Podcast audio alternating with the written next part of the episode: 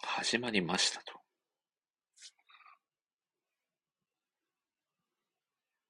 そっと始まりましたと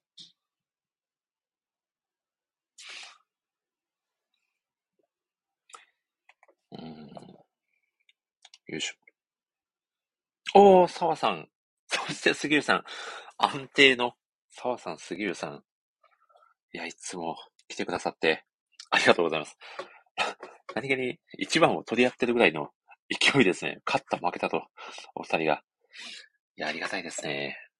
いや、今日はですね、本来だったら、えー初登場のですね、まあ、いさみさんという、まだいたお友達の方をゲストにお迎えをして、ちょっとですね、お話をする予定だったんですけど、ちょっとですね、諸事情がございましてですね、ちょっとその、ラジオ会が延期になってしまったので、急遽ですね、まあ、せっかくなんで、まあ、別の企画をですね、立ち上げて、ちょっとダラダラ喋っていこうかなという次第でございます。あ、声聞こえてるそうでよかったです。ありがとうございます。でですね、今日、えー、もうお二方ですね、ご参加いただくことが決まっておりまして、えー、そのお二人がですね、まあ、ライターお友達のミッチーさんとみどりさんなんですよね。あ、澤さんが僕かなと。そうですね、澤さんの可能性も大いにありますね。ただですね、ミッチーさんとみどりさんがですね、お二人ともですね、ちょっと諸事情で、ちょっと、ちょっと遅れますということでですね、あら、困ったぞというちょっと冒頭、僕以外誰もいない状態になってしまうじゃないかと。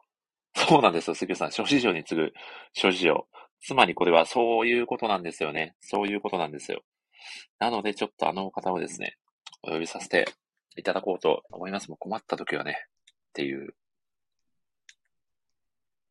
おおあ、澤さん、聞こえますかあ、聞こえます。あー、澤さん、こんばんはです。そして、こんばあんは。。りがとうございますよろしくお願い します。いや、よろしくお願いです。すいません。ちょっと急遽、ご参加いただくことになりまして。今日は推しの漫画家さんをプレゼンしていただき、いや、ま、ま、まあ、そうですね。はい。全くもって、はい、間違っておりません。いうんやーいや、いや、そうです勢いよ。に押されてるじゃな いですか。いやいやいやいや。いや、ちょっとだの、のっけからなかなかの勢いだったんで、ちょっと抑えてしまいましたね。そうですね。いやー、いや、せっかくサウさん来てくださったんで、ちょっとアイドリングトークじゃないんですけど、せっかくなので、あの、前回の推し漫画家先生プレゼン大会のお話をちょっと振り返ったりしたいななんて思っておりますが、はい。いかがでしたか澤さん、改めて、前回のイベント会は。いや、ちょっと前回はね、イレギュラーというか、はいはいはい。うん、あの、け結構今までその、うんうん。あの、まあ、ライターの運営を手伝ってくださってる方々は結う構、ん、森さんがゲストで呼んでくれたりしてましたけど、はいはい。やっぱり漫画家さん本人がこう、ね、あの、ライターさんが出るよって宣伝したのをこう、聞きつけて実際に来てくれるっていうのがちょっと奇跡的な回でしたね。いやー、そうですよね。うんいやしかもあの、小田聖奈先生、あの、六道闘争記を今、はいえーはいグッドアフタヌーンで連載されている小田聖奈先生は、はい。実際にツイートでもね、そうですね。絵をはい描いてね。そうなんですよ。 あの時点で優勝してるなって思いました、そうでしたね。。もう、ちゃんめいさんの優勝は揺るがないなって誰もが信じて疑わなかった瞬間でしたよね。そうですね。いやーか、うん、からの日本橋先生。いやー、そうなんですよ。まあ、ちょっと、お、お、小田先生はね、まあ、来ていただけるのかなっていうような、ところはねうんうんうんうん、まあ、そうですね。あったんですけど、日本橋職先生は本当に全く誰もが予想していなかった展開だったので、ちょっと衝撃がすごかったですよね。そうですね。しかも、おその時登壇されてた小川さんの振りが聞きに聞きまくっていたという。いや、あれすごかったですよね。いやー、ちょっとね。あれが本当に偶然生まれたものだとは思えないぐらいの奇跡的なタイミングでしたよね。ういーやん。しかも、もうご本人だということが疑いがなかったのが、はいもうご本人がその後、日本橋子先生が実際にツイートまでね、そうですね。してくださっていたという、んんんんはい。うんいや、なので、いや、本当にちょっと、奇跡的なね、瞬間に立ち会えたんじゃないかなというような気持ちで。 そうですね。僕もびっくりしすぎて漫画買っちゃいましたからね。いや、そうですよね。澤さん途中だったんですよね、確か。途中で止まっちゃってたんですよね、少女ファイトが。 10巻ぐらいで、はいはいはいそう当時10巻ぐらいでちょっと、まあ、引っ越しとかうんうんいろいろあって止まっちゃってたので、 で、まあ、ちょっと電子で、あの、5巻まで買ってたんですけど、はいはいもう。一気に最新巻まで買わせていただいていや、ちょっとありがたいで、ちょっすとね。気力の、うん、気力のある時に、こう、ガッと読もうかなと思ってますそう、そうですね。ちょっとけ結構体力を持っていかれるっていうのはそうですね。あるので、なかなかはい、あの、ね、一人一人の、うんこう、ね、あの、まあ、イベントというか、うん生。き方がすごい濃い作品なのうで、うんん。うんいや、そうですよね。はい。なので、もしまだね、聞かれていない方がいたら、ぜひアーカイブも残っているので、ねええ。先日そうのですイベねンあトれ会はは。ちょっとアーカイブ、はいうんうん、見ていただきたいですいね。やーちょっとそうなんですよね杉浦さのコメントで笑っちゃいましたね、今。サーさん、ブリーチガム読まれてる。いや、サーさん、ブリーチガム読まれますよね。なんかね、一部の人にちょっと誤解をされてるんですけど ね。なるほ意ど。い外と、意外と漫画が好きだっていうね、やいやいやいや、知ってますよ。さすがに。あんまり知られてないんですけど。なるほど。ブリーチかそれ以外かみたいな感じで思われてるところも結構。あるのかもしれないですね。そうですね。そうですねいや、でも、サオさんのね、あの、本棚の画像とかたまに見させていただきますけど、ブリーチ以外も、よーく目を凝らすとそうね、ですねブリーチ以外もね、いろいろあんまり反こうやっ応てない。あんまり反応ないですけ ど。ちょっとブリブリーチが多すぎっていうのがあまりにもこう、有名と言いますか、もうそのイメージがめちゃくちゃ強いからっていうのはちょっとあるかもしれないですね。そうですね。なんか、ええタグ付けしてツイートしてるけど、あんまの伸びてない。いやー、いや、まあそんなわけでですね。ちょっとですね、今日はですね、 ちょっともう前回とはガラッと思考を、まあ変えてるのか変えてないのかよくわかんないんですけど、ちょっとですね、前から話してみたいなと思っていたテーマがあってですね、ちょうどいい機会だったんで、ぜひはい。語りたいなと思っていた企画がですね、まあはい私が思う、この漫画はやべえという作品をですね、ぜひなるほ紹介し合う会をやりたいなと思ってまして、 ど。なんかサムネイルに爆弾とか見え ましたけど、そういうことですか。まあそういうことですね。ちょっとやばさをどう表現しようかなと思って、なるほど。たどり着いやたばい答えにはが、こう、いろいろ、うん、いろいろ幅がありそうですね。やばいっていそうなんです。よ。一括りにね、やばいと言っても、まあいろんなアプローチができるうん、うん、うん、うん。ってことも言えるので、ただですね、はい。多分ね、僕と澤さんだとね、もう多分あの漫画とあの漫画じゃないかなみたいなのがちょっと見え隠れしちゃってるんじゃないかなっていう。え、いいんですかそういうのは。い や、いいいいですよ。もちろん自由ですから。自分がやばいと感じた作品をぜひはい。語っていただくっていう、なるほど。今日は中会なの毒で。い性が高くて、こう、抜け出せないみたいな、やばいっていうことですか。や、もちろん、 まあちょっと、けそうですよね。澤さん、現在進行形で中毒にかかってる作品そうがですね。ええあるという。 杉浦さんがちょっとネタバレコメント を。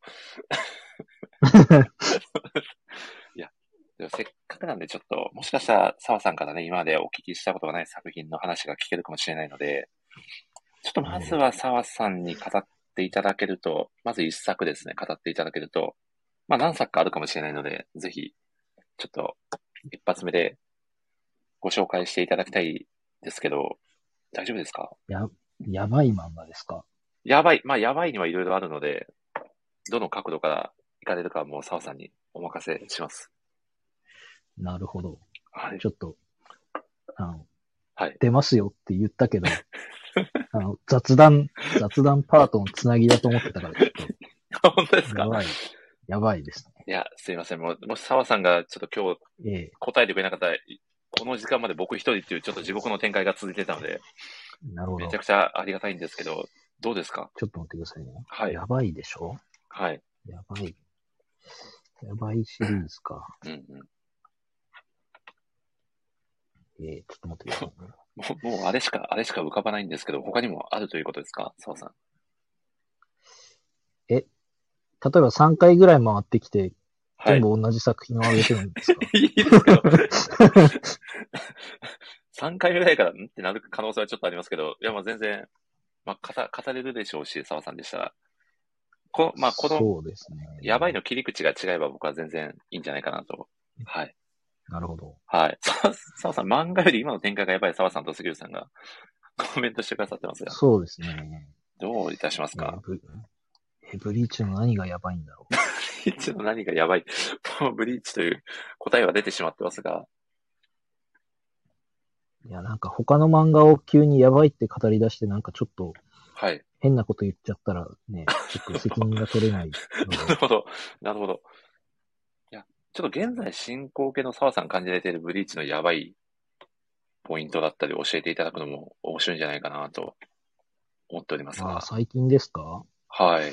そうですね。最近の、 最近だと、はい。まあ、こない、うん、こないだも言いましたけど、やっぱり、うん。こう、今20周年記念イヤーうんうんうんみたいなのをやっている中で、はいはいはい。まあ、結構その久保先生ががっつり関わって何でもやってるので、うーん。なんかあの、今度やる、10月からやるアニメも結構なんか、チェックしてますみたいなことを、あの、えーファンクラブ限定のこの久保先生の日記みたいなので言ってて、ええだからなんかその、漫画だとちょっと、あうんうんの、尺が足りなくてカットされた部分とかも、うんうん。まあ、あの、構成次第ではちょっと語る予定があるかもしれませんみたいな話をしているので、まあ、原作ファンもかなり必見なのかなっていうところですね。じゃあ漫画で語れなかった部分がアニメで保管される可能性も大いにあるという。はい。そうですね。いやー、ちょっとその展開熱いですね。はい。ちなみに、まあ、そはい。のアニメ、まだ 大、な何話で構成されるとかっていうのは全然情報は出てないあ、いや、まだ、まだで全すかね然。。はい。うなんか一応、最後までやるみたいはない話はしてるのかな。ちょっとあんまりアニメの情報を積極的に追ってないであれなんですけなるほど、ど。なるほど。まあ、でも20冊分ぐらいあるので、うんまあ、1年半とかやるんですかね。 1年半、ああ、結構な。か、まあ1年とかでバーってやっちゃうの。だといはいはい1年でバーってやっちゃうと、その、はい。ね、漫画で書けなかった部分を追加するっていうのが多分無理だと思うので、なんか結構しっかりやーん。はいはいってくれるのかなとか。お、杉浦さんが、澤さんはもともとアニメ見る方ですかという質問が。どどういですかや、僕ね、。あんまりあ、あんまりアニメ見なくって、ええそう、この間、ついにネットフリックスを退会してしまいましたね。そうだったんですね。なんかこう、作業しながらちょっと流しておくとかっていうのができなくて、ああ、確かにがっつり見ないとみたいなとこちょっとありますもんね。そうですね、なんか見るってなったらしっかり見たいので、なんか、うんなかなか、。うん。だから、この間も部屋の片付けしながら、そのブリーチの、あのーまだちゃんと見れてなかった部分、アニメうんで。うんうん。なんか、その、アイゼンとカラクラ町で戦うみたいなところから見始めたんですけど、はいはい。なんかその音声で入ってくる情報っていろいろ考えちゃって、うん、うん。あ、これダメだってなって止めましたね。なるほど。そう、2分ぐらいで止めちゃいましたね。なんか なるほど。なんだろう、あの、やっぱりその、自分が見入っちゃうシーンとかって結はい構はいはい漫画とかでもある、あるうのんと逆で、 はい。なんか自分がこう意識しないでスッと流しちゃうシーンが結構その声優さんの声が入ってくることで、あ、なんかこういう言い方して、なんかこういうことなのかみたいなのをちょっと考えちゃって、ああ。これはもうダメだと思ってすぐ、すぐ止めましたね。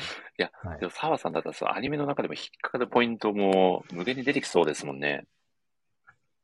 そうなんですよ。ああ、そうか、声優さんの解釈だっても乗っかってるから、そういうのも新たに気づきポイントが生まれてきたりっていう。そうですね。うんうんううん。ーん。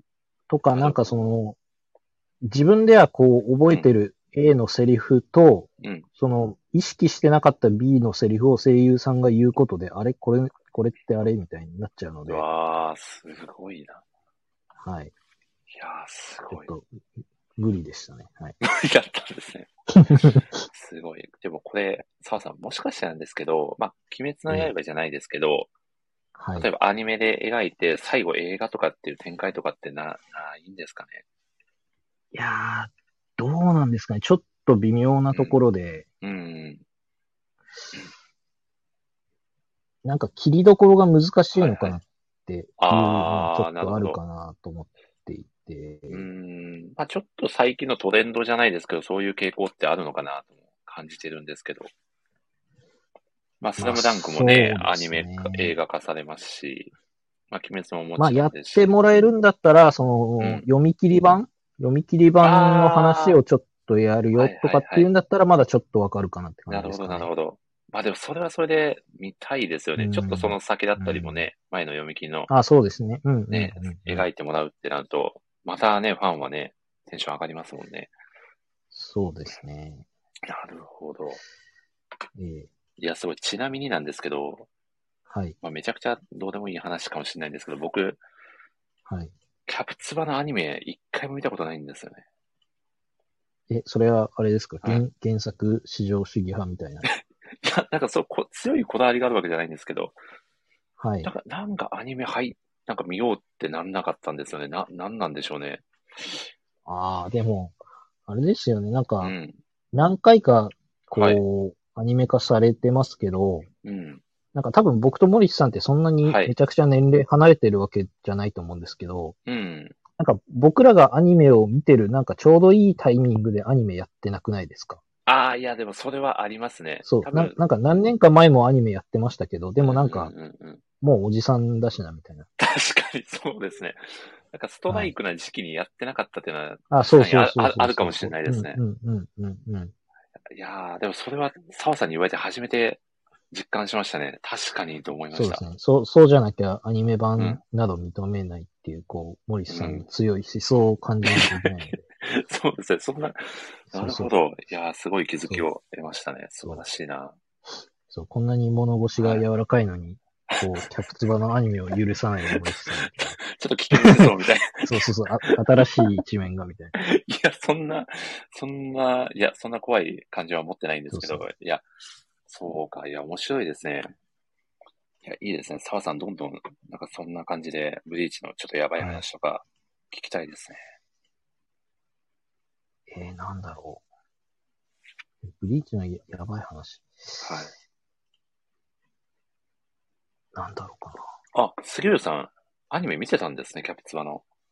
おうへえ。どの、どの世代のキャピツバのアニメなのかもちょっとね、気になりますね。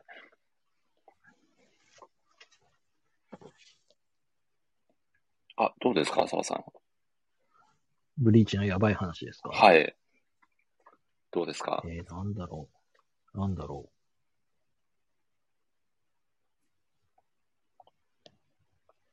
いや、なんか結構ファンクラブの、あのーうん情報を踏まえていろいろ話したいことは結構あるんですけど、うんうんう一応あんま外に出すなよっていう規約なんでちょっと難しいんん。ですなけるほど、なるほど。そうか、そうか。なんか最近もここ削ったよみたいな久保先生直接言っててマジかよってなったこととかあるんですけど、いや、でも、ちょ、それ、ファンはめちゃくちゃ嬉しいですよね。そういうはい、リアルな情報を。おはい、ミッチーさんが、澤さん来てくださいましたよ。助かります。これはちょっとミッチーさんお呼びして、配給の話でもしましょうかね、澤さあ、そうですね。配給点いけなかった話しま すかん。いいですね。あれ、配いやいい給かっどうかて、 わかんないですいすけどません、ミッチ落ーさん、選してるそっんと、で。そっとお呼びさせていただきましたが、いかがでしょうこんばんは。あ、ミんばんはッチーさん、こんばんは。お世話になっておりまおす。世話になっております。浅尾さんもこんばんは。お久しぶりです。あでーす。お久しぶりですね。いや、懐かしいですね。この並び、第4回配給会の。この並び。懐かしい。いや、ミッチーさん、お元気でしたかあ、 はい。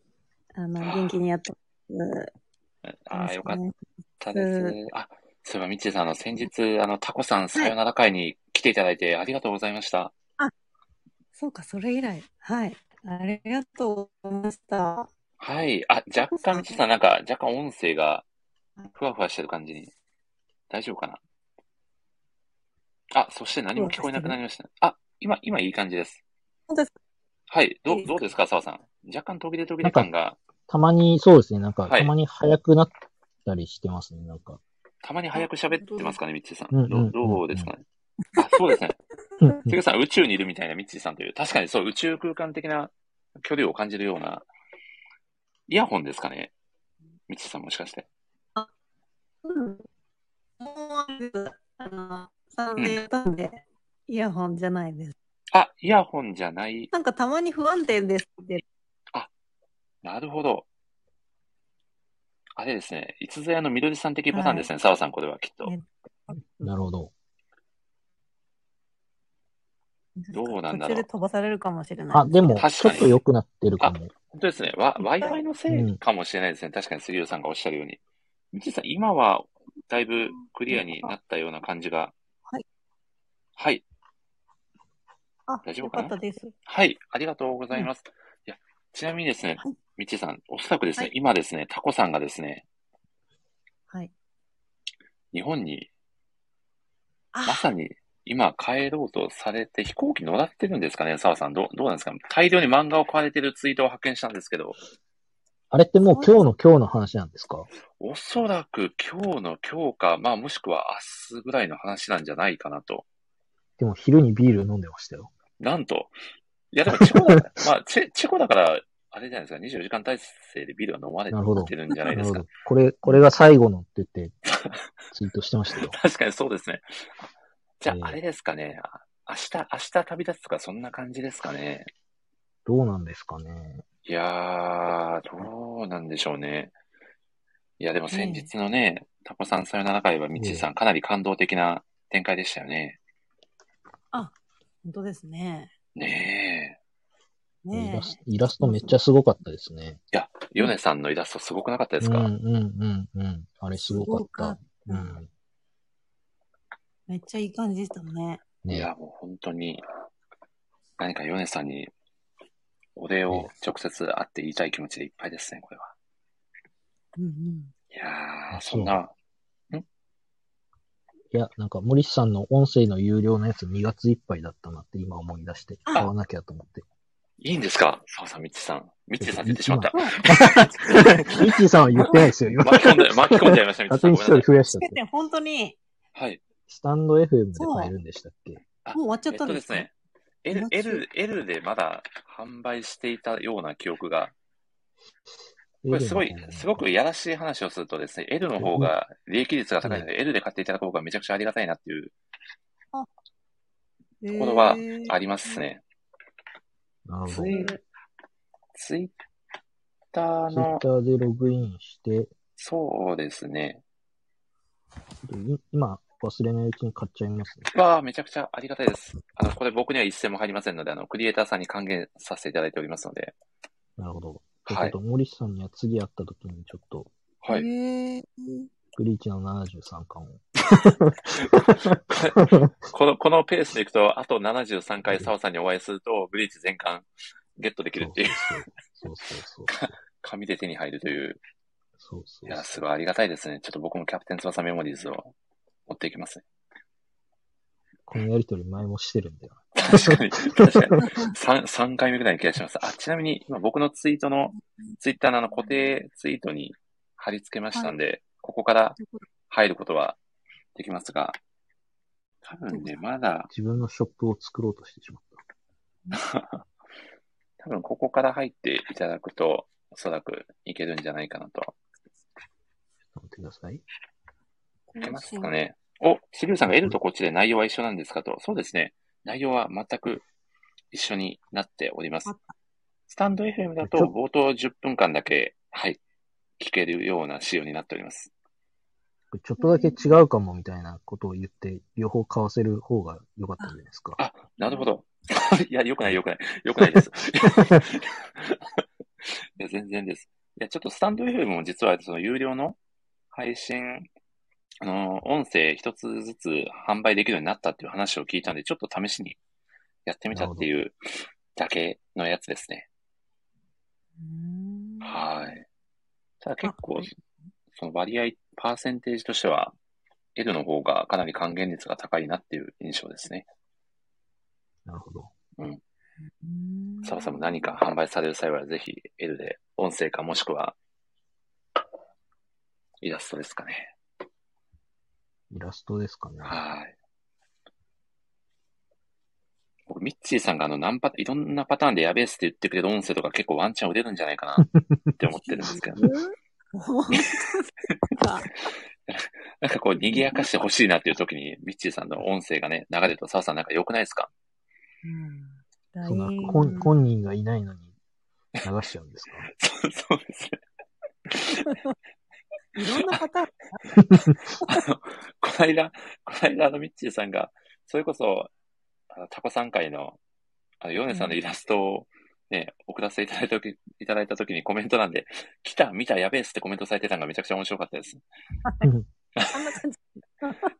やべえっす、お三段活用みたいな感じで最高でしたね。 いやーありがとおうこござれいまは購入ができたぞ。すえ、本当ですかいやー、嬉しいですね。ありがとうございます。じゃあ会社の経費で出してみようか会社の経費で出していいん ですか大丈夫です。そんなえ、でも、澤さん、経経理担当されてるんですよね。おな。そ仕うです事ね。ちょっと今、今危ない発言をしてしまいました。本当ですね。これアーカイブ残していいのかどうかちょっと悩んじゃうやつですね、これは。あリンク先のファイルをダウンロード。お、うんありがたすぎる。こうやって。いや、この、この音声、本当に宮尾さんが本当にうまくお話を引き出してくれたので、宮尾さんの MC 力の高さも伺える、はい、配信となってますので、なるほど。あと宮尾さんが手伝ってくれたのに、宮尾さんも買ってくれるっていう、もういい人が過ぎてもすごい。なそうですねない泣この間いちゃいますね購入者のね、購入者の内訳を発表されてましたね。う、そうですね。 ちょちょっとね、若干こう、 身内で買った感がすごい感じになっちゃってましたが、はい。まさか奥奥さんがね。そうですね。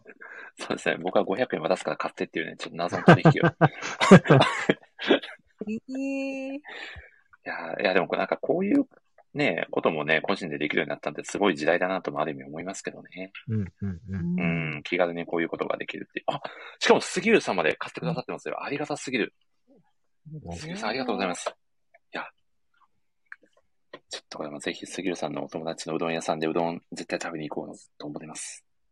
はい。森、森 でねうん。えも森、森でしたっけえ、 ど、ど、どどういうどういうことですかあれ、なんかお店の名前、森なんとかじゃないあでしたっけ、杉浦さん。杉浦さんがかまへんと、かっこいいコメント。ありがたいですね。お杉浦さん、お店の名前、あれ何でしたっけねど忘れしてしまいましたね。瀬戸割れですね。あそっか。森は関係ないか。のれん分けする前が森か。そうそうそう。おしここすでごい修行をしてっていう。いや、さすが澤さん。ラジオ20回以上出られてるだけのことは、さすがですね。そうっすね。たまに聞聞き返してますからね。いやー、嬉しいですねええ。さすがすぎる。いや、では、ミッチーさん、せっかくミッチーさんも来ていただいたんで、ミッチーさんの私のやべえ漫画をぜひご紹介していただきたいなと思っておりますが、いかがでしょはい、いいんですかもう。うもうぜひぜひ。あ、澤さんとは先ほ澤さんど語らせていただいてたんで、また、はいそう。ですね、後ほど語っていただくやもしれぬということで、はい。わかりました。やべえ漫はい。画。はい。ミッチーさんのやべえ漫画は、やべえ漫画は、はい。あの、今これ、ヤングマガジンで連載してるうん、創生遊戯です。わあ、なんだろうな僕、未読ですね。これは、はい。えーっと、創生って、あの、双子ちゃんがうんうん。主人公なんで、うんうんおうん双子の層に生きるに、あの、遊戯ですね、の題名なんですけど、うんあのー任居、極道のお話で、はい。 はいうん。極道のお話なんですけども、なんかやばいっていうか、もう完全に、あうのん、いい意味でうん、行かれてる、いい意味で行かれて る。いい意味で行かれてることってあるんですかもうなかなか出てくる人、出てくる人はい行かれてるっていえうーのなんそでんな、すけ行どかれ、行かれ放題な漫画なんですね。へえ、はいすごい。へもう、ツッコミどころが満載なんですけど、うんえ、みち割さん、と、ああれですよね。はいや、ヤンマガのはい、あの毎週レビューでも紹介されてる週ありましたよね、確か。はい、あの、大好きなのはいで、乗ってる時はもう、毎回書かせていただいてわあ、すごおりい。ますわ。はい。ちょっと軽くちょっと解説交じりでお話ししていただけると。はい。はい。あの、あらすじ的には、その、うんえーものすごく美しい双子の男の子のうん、リンとルイっていう、リンくんの方が、あの、頭が黒い、髪の毛黒い方の子で、ルイくんっていうのが髪の毛が白い男の子なんですけど、その二人が、あのー極道のこう、跡目をめぐって、兄弟喧嘩をするっていう、うんごうん、人教団ですね。うんうんうん。はい。で、あの、今お父さんが組長やってるんですけど、うん半年後にこの双子のうちどちらかを組長にするっていうので、うん半年後にその決定するまで、えー二人でこう争っていくっていうものがうんです。はい。あらすじはそんな感じ。割と全体的に結構、もうしっかり人形を描くというか、がっつりいろいろ、あの、やばいシーンとかもいっぱいあるんですけど、うんはい。でも結構ギャグ要素っていうのもあったり、へえ。 BL 要素もあったり、 ええーええもうすごい、それがなんかこう、ツッコミ不在でもう、あの、流れるように、 うんうんいうんかれた物語が進行していくので、え、それって1話の始まり方で、なんかこう、い今まで仲が良かったんだけど、はい。その、どっちかを後継ぎにするってなった瞬間に揉め始めるのか、なんかもともはとい仲悪かったのか、みたいなのちょっと気になるんですけど。すごい、すごいいいお愛の手を入れてくださって。いやー、いい質問。いい質問ですね。嬉しかったです ね。このリン君とルイ君は、ええもうこの、なんていうのかな。愛が行き過ぎて、はい。もう殺意になっちゃってるみたいな双子で、ほうほうほう愛が行き過ぎて殺意。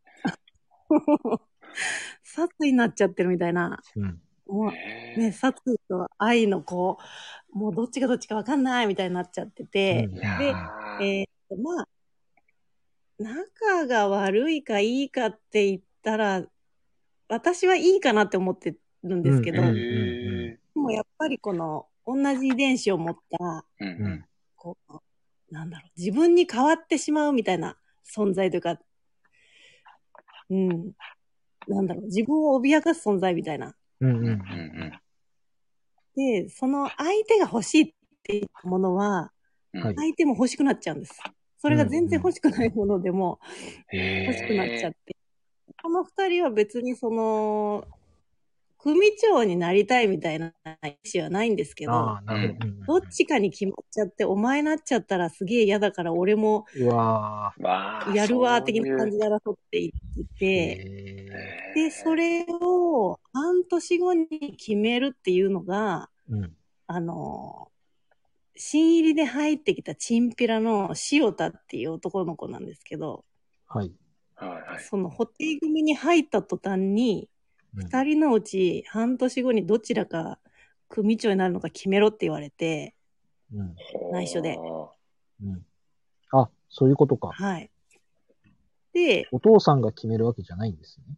そうなんですよ。ー。うん。ええその、それを仕組んでるのはお父さんなんですはけいはいはいど、はい決めるのはその、新入りで入った塩田へーえー、がまあすごいな、それ。で、で、あのー組長にならなかった一方は消せって言われて、うんうんうん。ああ、じゃあどっちかはもそうう。やられてしまうんだ。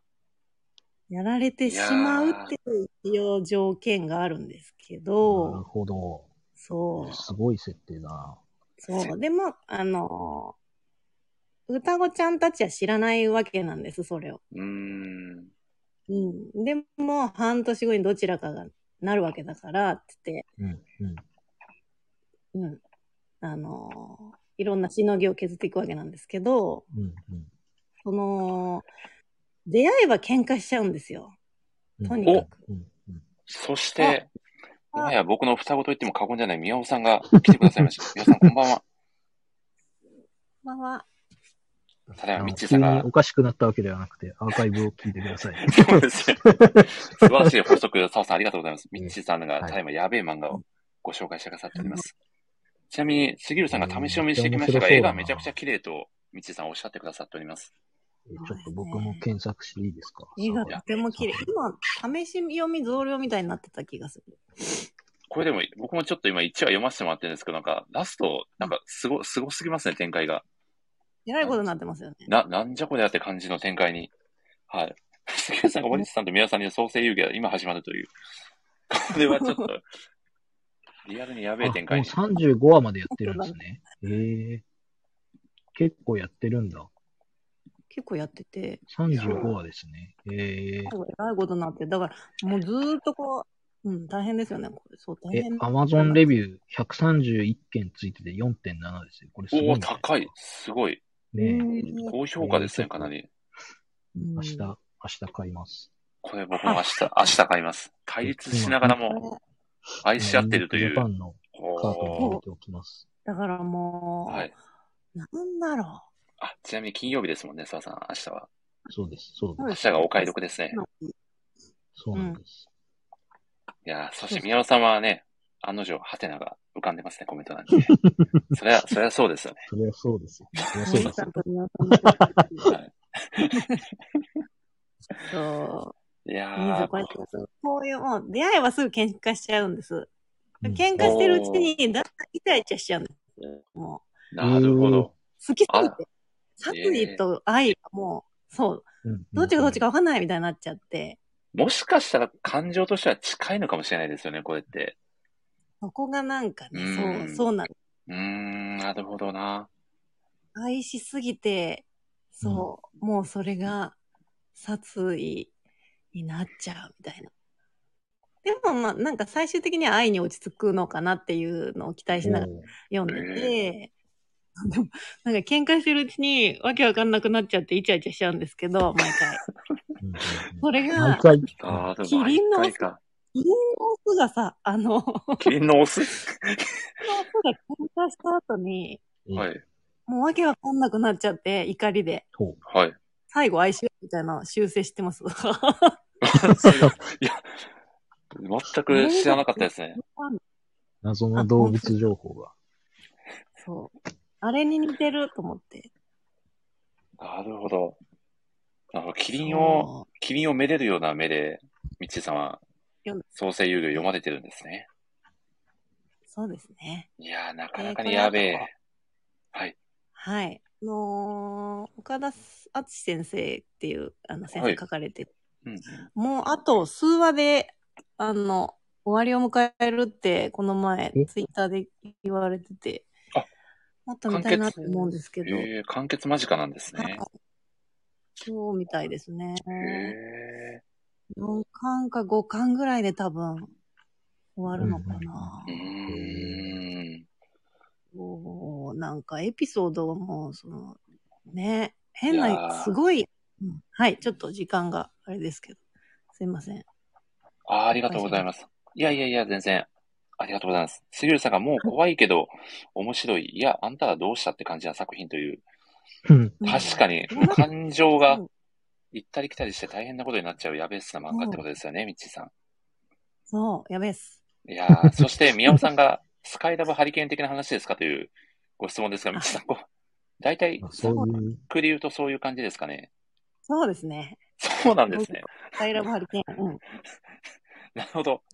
すごい的確な。いやー、素晴らしいですね、宮尾さん。そうですね。だって、立花兄弟も双子ですからね。うん、そうだ。素晴らしいな。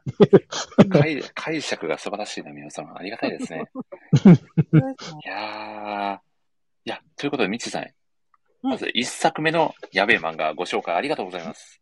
はい、ありがとうございました。いやー、ちょっと、冒頭から澤さん素晴らしいですね。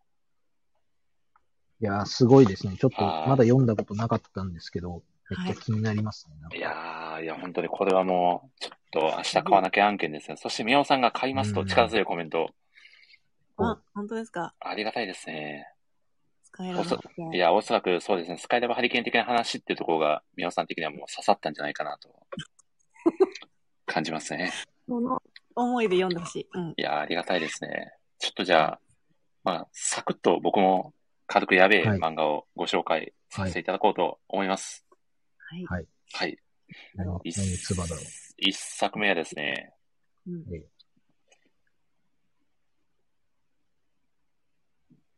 キャプテン翼です。 あ、メール。おね三井さん、な、なんて言いますめっちゃ貯めると思って。いや、いや、まだ全然ですよ。もう、こ、いやこれでまさ貯かめてたことあったんで、はい。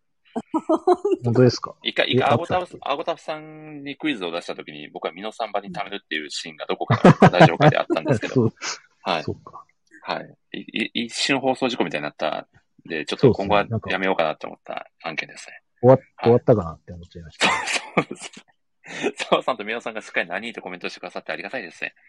鈴木さんがアメージングと、いや、ありがたいですね。いや、ちょっとね、僕、あんまりちょっと今までそんなにがっつりキャプテン翼のやばさって、そんなに語ってきてないなぁと、個人的には思っているんで、ちょっとせっかくなんでこの機会にうん、どういうところがやばい漫画なのかっていうお話をですね、えさせていただこうと思います。もし宮尾さんもですね、ご登壇できるようだったら、ぜひ、サイン出してもらえれば、お願いします。いやまあ、まず一つ目ですね。このキャプツバのやばいところ。はい。基本的にはサッカー漫画なんですけど、ええ基本的に出血量がかなり多いんですよね。なるほどう。ん。はい。試合中の。ええうんで、ここ最近で一番出血量が多かった試合は、えー、オリンピックのですね、まあ、準々決勝、日本対ドイツの試合でですね、うんえー日本代表の正ゴールキーパー、若林源三君がですね、はい。まあ、ちょっと命に影響が出るんじゃないかというぐらいの大量出血をして、担架で運ばれるっていう事件があったりですね。はい。あとはですね、なんだろうな、多分これ澤さんももう見てくださ、読んでくださってると思うんですけど、はい。えー、平戸中学のですね、慈瞳くんっていうはキい。ャラはい。クターがいるんですけど、その慈瞳くんが大空翼くんのドライブシュートをはい。受けすぎてもう血だらけになるっていうシーンがです ね、描かれたりとか、まあ、まあ、基本的に血の気の多いキャラクターが多いんで、うんええまあ、出血量もそれに伴って出ちゃうのかなみたいな、ちょっと出ちゃうみたいなところはあるのかなっていう感じですね。たぎ。たぎってる分が流れまあまあまあ、まあそううですね。熱く地象的な感じで流れ ちゃうっていなうるほどね。、命に関わるわけじゃないけど、そうでちすょっねと。、汗ぐらいの勢い。そうですね。たまに、たまに関わってる時もありますね、命に。なるほど。包帯は友達っていう感じ。そうですね。ボールは友達みたいなノリで皆さんがコメントされてますけど、確かにですね、もう、あれですね、単、単、もうすぐ単価出せる用意しとかないと、やばいですよみたいな。あと、あれですね、決勝戦、大体何、何かしらの大会の決勝戦の時の石崎君はもうほぼ100%画面ブロックで気絶してうん運ばれるっていうシーンがもう、まあ、キャプテン翼の風物詩でもあるので、なんか中学生編ぐらいまでだとまだ気絶してなくないですかあ、中学生編のラストは、あ、その次ですね。は、あジュニアユースそう編からなるほどしっ。かり、しっかり来てしますね。なるほど。はい。自分の生きる道を見つけたわけです、そうですね。ちょっとやっぱあの世界だと、なかなかこう自分のキャラを立たせるって大変なことなんですよね。なるほど。だからもう石め崎ち君ゃくちゃはメタ的な視点になってます けど。キャラを立たせるって言っちゃった。 まあ、まあ、石崎君的にはやっぱり自分がこの世界で生き残るためにはどうしたらいいのかっていう中でたどり着いた一つの答えが画面ブロックだったんじゃないかなっていう、なるほど。はい、話ですよね。でもなんかアプリゲーかなんかですごい海外チームかなんかに入ってますよね。うんそうなんですね。僕、あんまりちょっと、すいません、存じ上げてなくて、ただ、石崎くんはですね、本当にええ、あの、小学生編から見ていただいた澤さんはご存知だと思いますけど、本当に最初サッカーが、もうめちゃくちゃ下手くそで、そうですね。ギリギリ選ばれたぞみたいな。そうなんですよ。。も2、3回言ってますもんね。う、そう、小学生時代もこの選抜チームにギリギリ選ばれるか選ばれないかぐらいだったのが、最終的にはオリンピックの代表にまで上り詰めるってすごいいうな努力のうん男でもあるし、うん松すごいです翼くんのよく理解者でもあるので、そうまあです、ね。そういう意味ではもう、石崎くんはかなりやべえ男ですね。なるほど。。はい。まあ、これが一つ目ですね。で、二つ目なんですけど、この必殺、必殺シュートってよくスポーツ漫画って出てくるじゃないですか。キャプツバに限らず。はい。で、その必殺シュートが、もう比喩じゃなくて、本当に殺人クラスの威力を誇るっていうのが、キャプソーのやべえところですね。なるほど。はい。 この子の、このペースで語ってて大丈夫なんですかね大丈夫ですよ。大丈夫ですかあ、よかったではすい。ありがとうございます。いや、まあ、特にこう有名なのが、あれですね、ヒューガ小四郎くんっていうキャラクターがいるんですけど、はいはいヒューはいガはいくんの必殺技のタイガーショット、これあまりにも有名なタんイでガすけーシど、ョットね。タイガーショットね。タイー。ガーショットって、まあええ、僕何回か多分言及したことあるんですけど、コンクリートを破壊するほどの威力を誇るんですよね。うん。そうですね。で、単純に考えると、キーパー死んじゃうはずなんですよ。その、その理論でいくと。うん。なるほど。はい。ただでももうあれさなんっきじゃないですかあのはいはい。あワンワンピースのゾロみたいに、こう、鉄だけを選んで切るみたいいやな。コンクリートだけを破壊するみたいな。おー人間には優しいシュートなるですか。いやでもボロボロになってましたけどね、習得だった選手だと。じゃあちょっとヒュ、ヒューガー君結構好きなんで、あの、かばおうとしたんですけど、なるほど無理でしたねいや、 はい大丈夫ですよ。ありがとうござい ます。力、力が及びません。いや、波いにや向もうかっ十分てでっすて。練習してたやつですかあ、そうです、そうです。あ、そうそうそうそう、沖縄で、はい。あそうーなんですよ。基本的にはその波に向かったりとか、大木に向かってシュート打ったりとか、修学はそういう練習方法を好んでるので、うーん。まあ、練習からして野生的だなっていうところは言えるかなっていう話ですよね。うううんん。うんん。うん。なので一つこう、キャプツバの見どころとしては、こうキーパーと、その必はいはいは殺いシュートを放つ選手とのこの戦いですよねここが見どころかなと。まあ、こんなすごいシュートを放って、キーパーどうするんだっていう時にキーパーがどう。うんそのシュートを受け止めるかっていう、うんうん。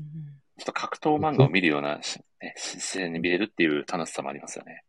え、森さん、基本的に、あのー読んでても感じるんですけど、そのシュートする側の方が強く書かれるじゃないですか。まあそうですね。うんはいはいはい。なんか、例えばなんかその、なんとか編のめっちゃ強いやつみたいなのに、キーパーがか、勝つみたいな展開もあるんですかあこれがね、もちろんあります。で、おーうん。これネタバレ、楽しみネですタバレしてもいいのであれば、ちょっと一個だけ紹介したいものがあるんですけど、だ、大丈夫ですかね。い、言っちゃっていいですか、あのち、ょっと微妙なラインですけど、微妙なラインですね。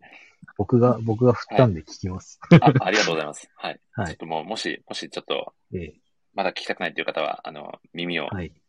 聞こえないように、ちょっと頑張ってください。でですね、えー、ヒューガ君の、まあ、良き理解者であり、チームメイトの、若た島津けし君。。あ、たけしじゃなかっ若島津健君ですね。た。はい。あはい。お、宮尾さんが、確かにキーパーのセービングの種類豊富ですよね。といや、そうなんですよ。まあ、そのけ、セービングの、こう、パターンをね、いろいろ考察するだけでも、ちょっと一記事書けるんじゃないかなっていうぐらい。おはい。うんいや、そうなんですよ。声優さんが聞いてたらキャプツバは確かにやばい。冷静に読んじゃダメだと。確かに。まあ、もはや冷静に読めないですね。もうテンション上がっちゃうんで。うんううんん。でですね。えー、何話しましたかキーパーが、の方が勝つわか場面。うんうんうん。そうですね。あの、その若島津くんっていうのは、どっちかというと、こう、ちょっと若林くんの影に隠れがちというか、そうですね。うんんんどうしてもその実力的には、どうしても若林くんの方が一つ上手なのかなっていうようなうんうん形でこう、比較されることが多いんですけど、まあ、そんうん。なはい。若島津くんが、ついうにん反旗を翻したシーンがございましてですね。うんはい。で、まあ、あんまりちょっと細かいこと言っちゃうと、その作品読んだ時の語る質が減っちゃうんであれなんですけど、まあ、はかい。いつまんで言うと、もうこんなチーム俺は出ていくっていう形で、もう若島津くんが、もうチームを去ろうとするんですよね。でその若島津くんを引き止めようとするために、ヒューガくんが取った行動は何でしょうっていうクイズです。うんどうですか澤さん、みちさん。どう、どうやって引き止めますかえー俺もやめる的なあー、なるほああ、いいですど。いね。や、いいですね。僕は若林くんに怪我をさせるっていうのを思いつきましおー、いやごめん澤さん。 これ、え正直言うと、澤さんめちゃくちゃ近いです。た。嘘でしょめちゃくちゃ近いです。やっぱりちょっと斜め上行ってる。すごいですね。は今い、完全にボケたつもりだったんですけど。そして、近いそして、 近い。 なんか分かりましたと。 本当なのか。本当なのか。これはですね、正解はですね、えーもうそうやってチームを去ろうとして、えうーんたけしとヒューガ君と話をして、その後去るっていうシーンがあるんですよ。うんはい。で、もう、背を向けて歩いている若島津くんの後頭部めがけてタイガーショットを放つが正解です。はい。しんどいじはい。え、それで、それでない、それで、俺が間違ってたみたいになるんですかまあ、多分、ヒューガ君のイメージとしては多分そういうプランがあったんでしょうね、あきっと。なるほど、はいゃなんるほど。はい。記憶消えるみたいなことですかそうですね。僕もそれを。思いましたけど。はい。まあ、まあ、まあ、そう、なんですか、こう、力ずくで止めるみたいなイメージですかね、はい言うと、言っちゃうと。あーただで。すね、まあ、ええ言ったら、まあ、ヒューガ君の中では、まあ、若島津君はまっさって止めることができるだろうという判断の上での、その、コンクリートを打ち破るほどの威力を誇るあのタイガーショットを、あえて後頭部に打ち込むっていうことを選択したんですよ。はいただですね、若島津君が、なんと、うん振り向きざまに、うんそのタイガーショットをワンハンドでキャッチしたんですよ。あ、そういうことか。はい。もうヒューガな君、もう何ですよね、ヒューガ君は。うん。なるほど。あ、そういうことか。いや、そうなんですよ。だから、はい。も自分がこ知れらはない、、俺は、俺はお前のシュートぐらい止めれるけど、このチームだと使ってもらえないんだってことですか。そうなんです。結局、俺ははい若林玄三のひ、控えキーパーっていうはい。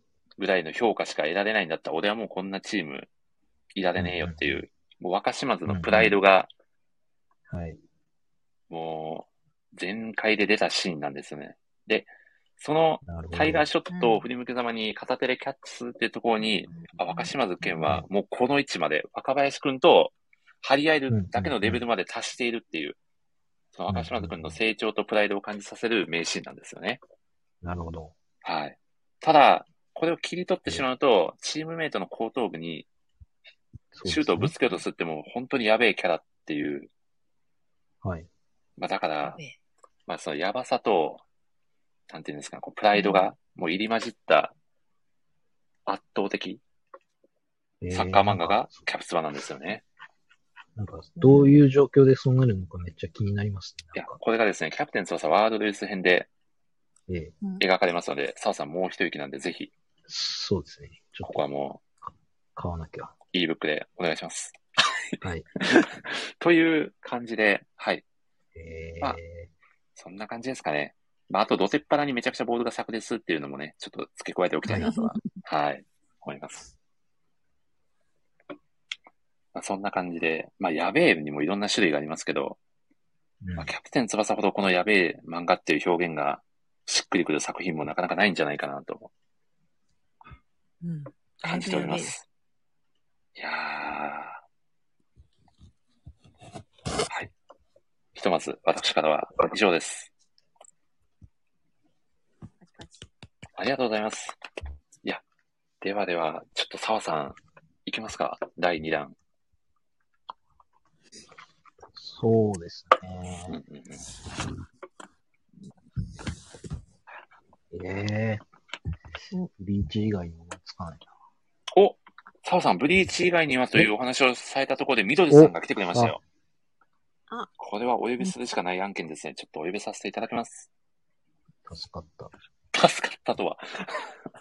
いや、アーカイブ聞いた人に、マジでこの人2連続でブリーチの 話して 確かに。る思われちゃうね。いや、でもそのあブとレな杉さも浦そうかっあとこいいです杉ね浦。さんと。あはいお聞こえますかあ、聞こえます、みどりさん、ここんんばばんんは。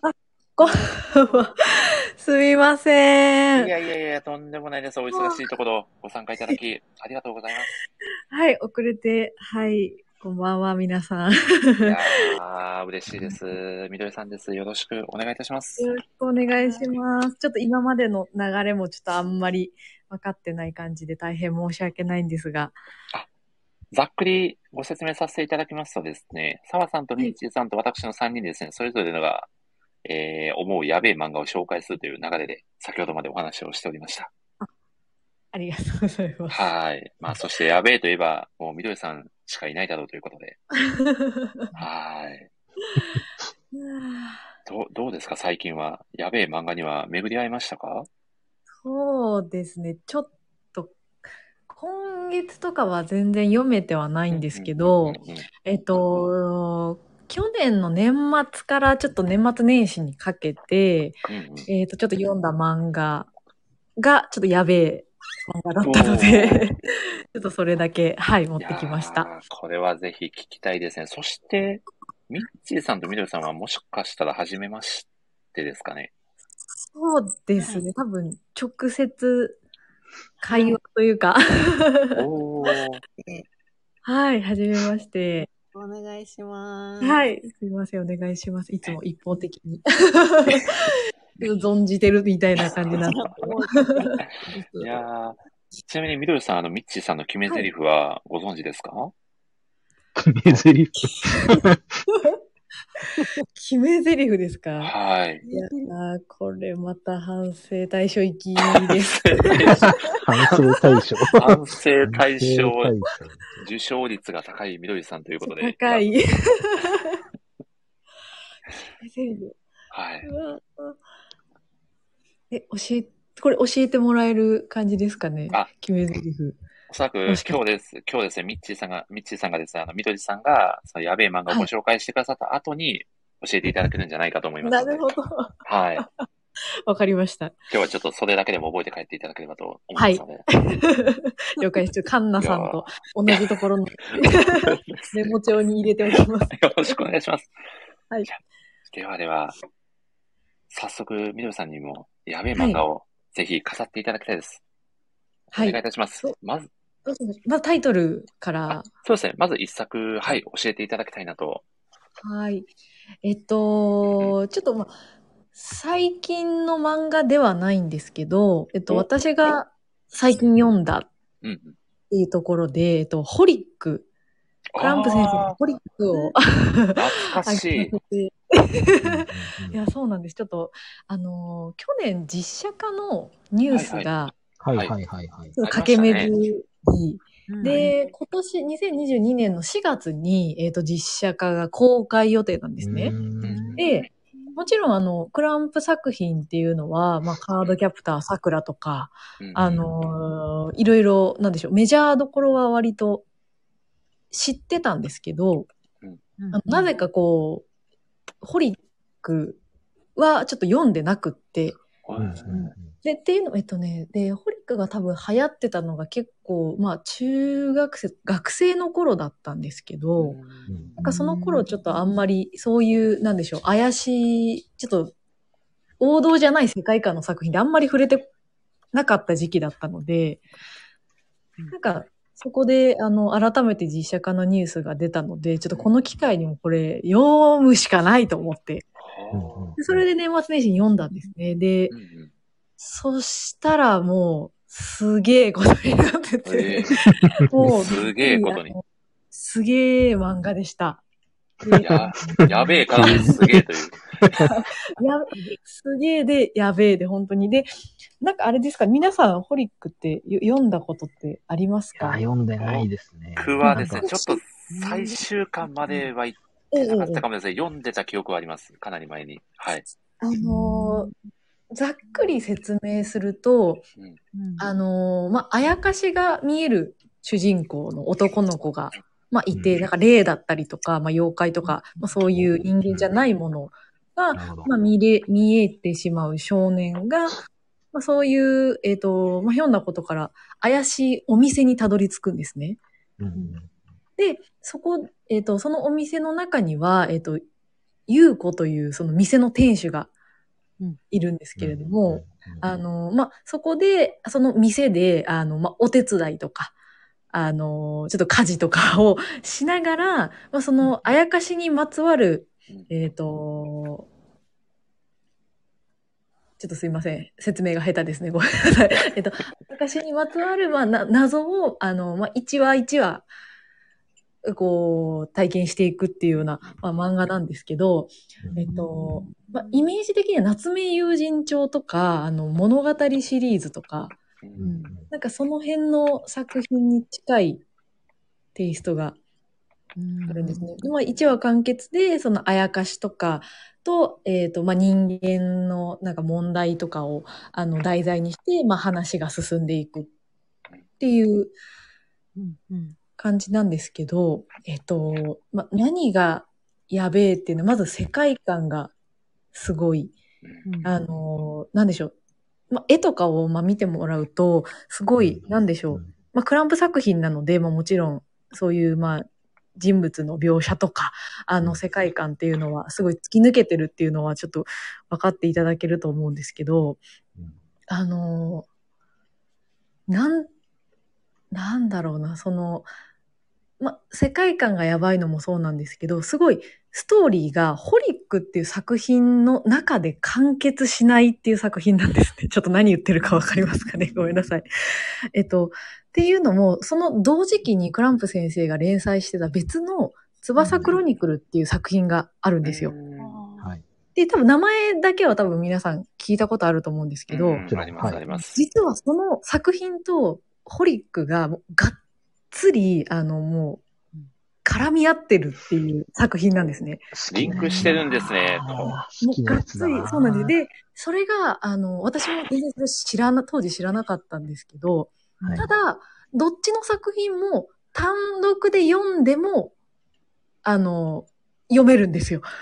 もちろ。うんんで、ただ、えっ、と、もちろん物語ががっつりリンクしてるので、うんホリックがこう最終回にこう行くにつれていろいろこう謎が解けてくるんですけど、うんとか物語が大きく動いてくるんですけど、その説明も一応ホリックの中でされるんですね。あの、こういう展開でこういうことがあったから、ホリックはこういう風に終わっていくみたいなのも、ホリックだけを読んでると一応理解できるんですけど、うん実はもっとこう深い本当の理由とか、あの、えこういうことなんだっていうのが、その翼クロニクルっていう作品を読まないとわからないっていう、ーもうあの、なんはでしょう。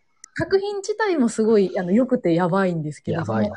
その別作品との絡みがすごくって、やばそいれをな。、その、 そうすいません、さっきあの、説明がグダグダになって申し訳ないんですけど、あでーやばいですね。なんか、で、そ、もうその設定を私がちょっとそのホリックを読もうと思った時に、こうネットであの、なんかいろいろ作品があるんですね。ホリック、えっと、レイとか、今最新がホリックレイっていう、こう、ほう。ホリえっと、ほ無印のホリックと、うんこう、はいホリックレイみたいな、こう、続編があるので、こう、どういう順番で読んだらいいのかっていうのがわからなかったので、ちょっとネットで調べてみたら、実はその、翼クロニクルという作品を読むべし、みたいな、こう、知恵袋が出てきたので、これは、なんか、もうこの機会だからっていうので、こう、全、あの、どちらの作品もちょっと大人買いして、で、私は翼クロニクルを読んでから、ホリックを読んでっていう風にさせてもらうと、もうすっごい面白くてです迷ね。宮感か。また、すいませんずずっと喋り続けて。いやー全然全然いいです、いいです。ありがとうございままたす。、その、から、絡み合ってるっていうのは今ちょっとご説明したんですけど、その二つの作品が全然毛色が違う作品なんですよ。いやそれもすごい話ですよ面ね。白くて。 で、ホリックっていうなんかまあそういうあやかしが見える少年と、まあ怪しい女主人と、あとはそういうなんか座敷わらしだったり、えっ、と、まあなんか定番のあの猫娘とか、あとはちょっとその呪いみたいななんかそういう世界観でおお話が進んでいくんですけど、その翼クロニクルっていうのががっつりファンタジーなんですね。うんうん。うんでホリックはまあ現代の、まあ、あの我々が住んでるような世界観なんですけど、うん。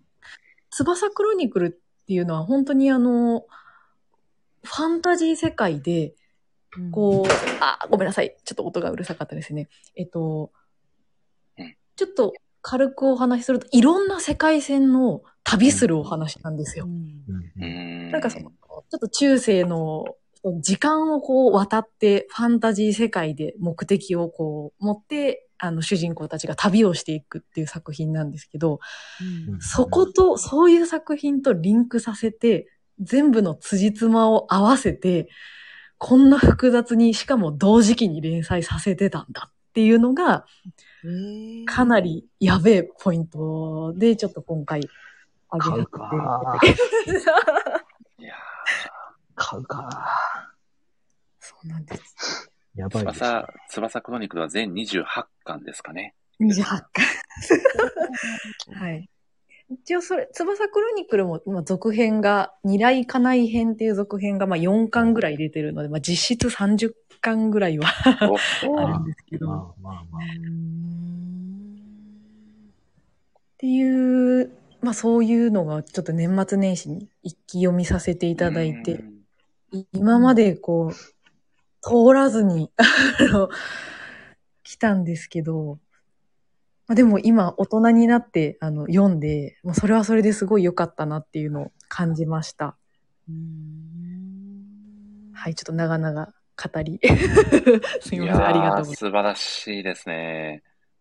うんアニメもありますね。へーそう、なんか、多分実写化の、えっ、と、うんうん実写化を受けて確か YouTube でアニメを全話配信してたような気もへーしますね。そして杉浦さんがクランプ版旅するタコさんという素晴らしいコメント をしてくださっておりますね。クランプ版旅する。タコさん、タタココささんん、メインみねたいタコさんありき。 な。まあまあ世界をね、股にかけてますからね、タコさん。そうです、そうです確。かに今、杉浦さんがめちゃくちゃいいこと言ってくださったんですけど、そうですよね。なんか、そうな女の。の子、同じ子ですよね、あれ。あ、そうだ、そうですよね。うんうんそうですね名前が一緒で、うんあ一応名前が一緒設定的には、えっ、と、平行世界の、はいはいははいい。はいシャ、えーシャ、とシャオランくんですかね、あれは。あ、そうです、そうです。あですよの、ね翼クロニクルの主人公が、まあ、シャオランと、まあ、桜っていう、完全にカードキャプター桜と同じ夫人になっていて。うん。クランプ先生の作品読んでないけど、これは今年来ましたね。いやーこういう設定、すいいですよね。ちょっとこういう設一番好き定です系ね。に弱いので、あ、そうです。あパラレルワールドなんですね。あ、やられまなしのたね。で、すごいこ そうだねう、読むだけではうん理解できないので、こう、なんでしょう。すごいネットで調べて、いろんな有識者の方のこう、説明をわ読んで楽しんだりなんで誰も教えてくれなかったんだー確かに。なんて言ったらあれですよ東京バビロンと X も、あの、関係してますよね。わそうです、そうですなんーか、あーるんだ一応この、翼クロニクルっていう作品が、なんかそのクランプ先生の集大成っていうふうに言われてういるんですね。ーん。で、まあその理由として、その、いろんなそのクランプ作品の登場人物の、うんえっ、と、まあパラレルワールドの人たちがごったにになって出てくる。るっってい。うう、んまあ、なんか姿だったり、立場とか、年齢とか、役役割は違うんですけど、なんかみんな出てくるっていうので、割と集大成作品っていうふうに言われてるみたいです、ね。なんとかなります読むしかないな。ああ、これは、ついに読むあタイミングが来ましたね、澤さん。来ましたね。いや、でも、クランプ作品に使ってしまうと、これはもう抜け出せないですよ、澤さん。大変なことになりますよ、うんきっと。そうですね。そうですね。ちょっとね、右半分は違う作品使ってますけど、確かに。もう左半は分がね、ちぎれて飛んでって違うところにみたい な。大変すぎる。いやー、すごい。いや、みどりさん、素敵なお話でしたね。ありがとうございます。いやー、すごいな。素晴らしいプレゼン力。ミッチーさん、いかがでしたかすごい、これ読まなきゃって、ちょっとはい。思いましたね。わいろんな、つながってるんですよ、これ。いやーそうなんです。私もびっくりしちゃって、それを知って。いうん。やなので、じゃあ、ひとまずこれ、はいはい。朝クロニクルから読めば。あ、そうですね。うおんすすめは、翼クロニクル。で、翼クロニクルを読んでると、うん。えっ、と、しょっぱな、そのもう、ホリックの、えっ、と、うん登場人物たちのもう、えっ、と、1巻か2巻か、もう序盤でもうすでに交わるのであ、、そうなんだ。ええーそうなーんです、そうなんです。で、その物語の端々でも、その、えっ、と、ホリックの登場人物たちが出てくるんですが、翼クロニクルだけを読んでると、えっ、と、まあ、ホリックの世界も同時に時間が流れてるので、うん一部一部しかこう切り取って、あの、わからないので、どっちもあ読みなるほど終えると、そっかそっかそっかそうなんです。そっかそっで、かでホリックを読むと、そのホリックの中にもそのうん時々でこう翼クロニクルたちとのその主人公との交わりが、あの、要所要所で出てくる。る。で、あ、この時翼では主人公たちがこういうことをしてたとき、うんあの、、ホリックではこういう事件があっあ、たーみたいなのが、どっちも読むと保管できるっていう感じです、ね。なるほど。でこれをちょっと今日紹介した理由がもう一つありましてですね、うん。実はあの、ホリックって完結してないんですよ。うんうん。うん何今やんけボタンかなんか押しま した。何パターンかあるやつの、ねはい、一つを。はい。で、私もそれ知らなくて読んで、まんまとハマってしまったんです。その今、ホリック・レイっていう、まあその、無印のホリックの後、まだ続いていてですね、うん。うわーあのーそうなんだえっ、と、救済なのか、まあうん。一応、まあそういう、あの、結構やっぱり次の巻が出るのが、まあ時間がかかったりすることは、まあよくあるので、ちょっとどういう扱いか、その打ち切りとかではないので、これあの、次が出ないんですよ。あの、でも読んでも、えめちゃくちゃいいところで終わってるんですね。そのホリック・レイの4巻で今止まってるんですけども。うん。なので、こう、ちょっとでもですね、あの、私と同じようにこう、 もう最新巻がいつ出るかっていう、あの、同じ気持ち をですね、ちょっうとん共有してくれる仲間を、あの、増やしたくて今 なるほそどういう、そういうオチだったのか。そうなんですよ。完結してないんです。はーで、出ることは気になりすぎ、てはい出るっていうことは確実なんですかね、今後も。それ続も、編いがろいろこうネット上でいろいろ言われててですね、多分、えハンターハンターみたいな感じになってると思うんですよ。ーまあそのなるほど。一応よ、そのファンの予想として、まあ何年のこれぐらいに次出るんじゃないかとか、 うんうんそういうあの、ネット上での、 えー何の、何の根拠もないやつだ。なるほど。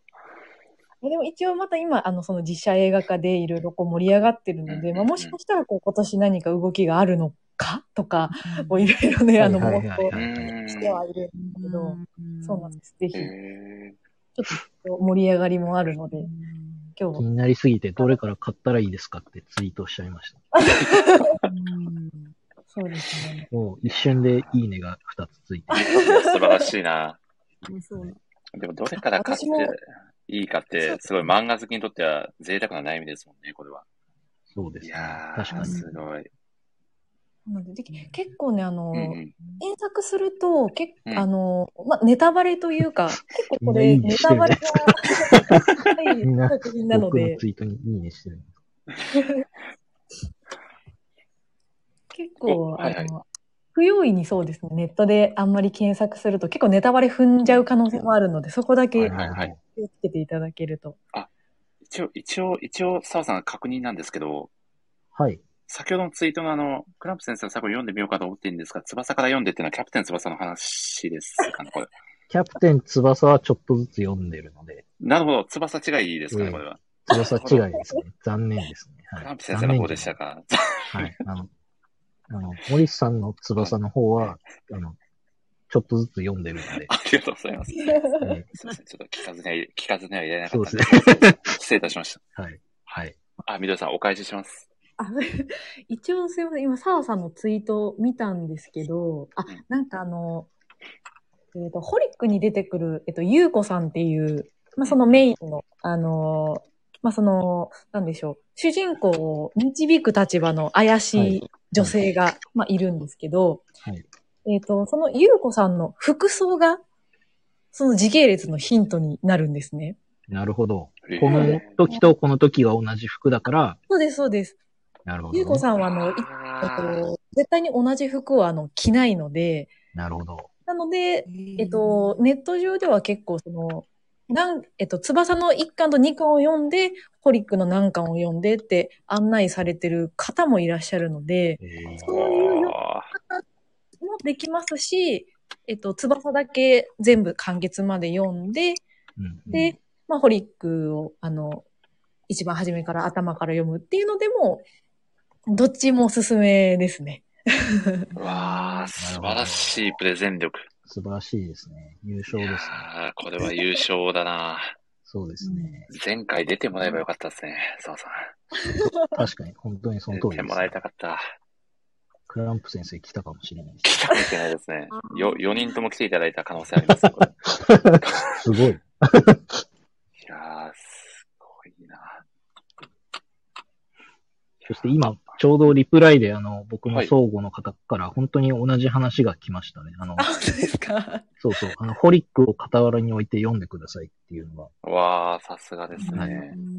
そして森さんがボケてくるっていうね。それやらざるを得なかったんで、すいませんでしたうん。はい。 いや過皆さん激な翼くんのコマが、過激な、過激な翼 くんですね。はい。じゃあこれなこの時の翼くんのユニフォームが、みたいな話ですよ ね。0点どことリンクするんで すか、それ。どこともリンクしないんだ。お、みどりさん、どうぞ。あ、すいません。じゃあ私もちょっとご参考までに、あの、リプをおあ送っておきます。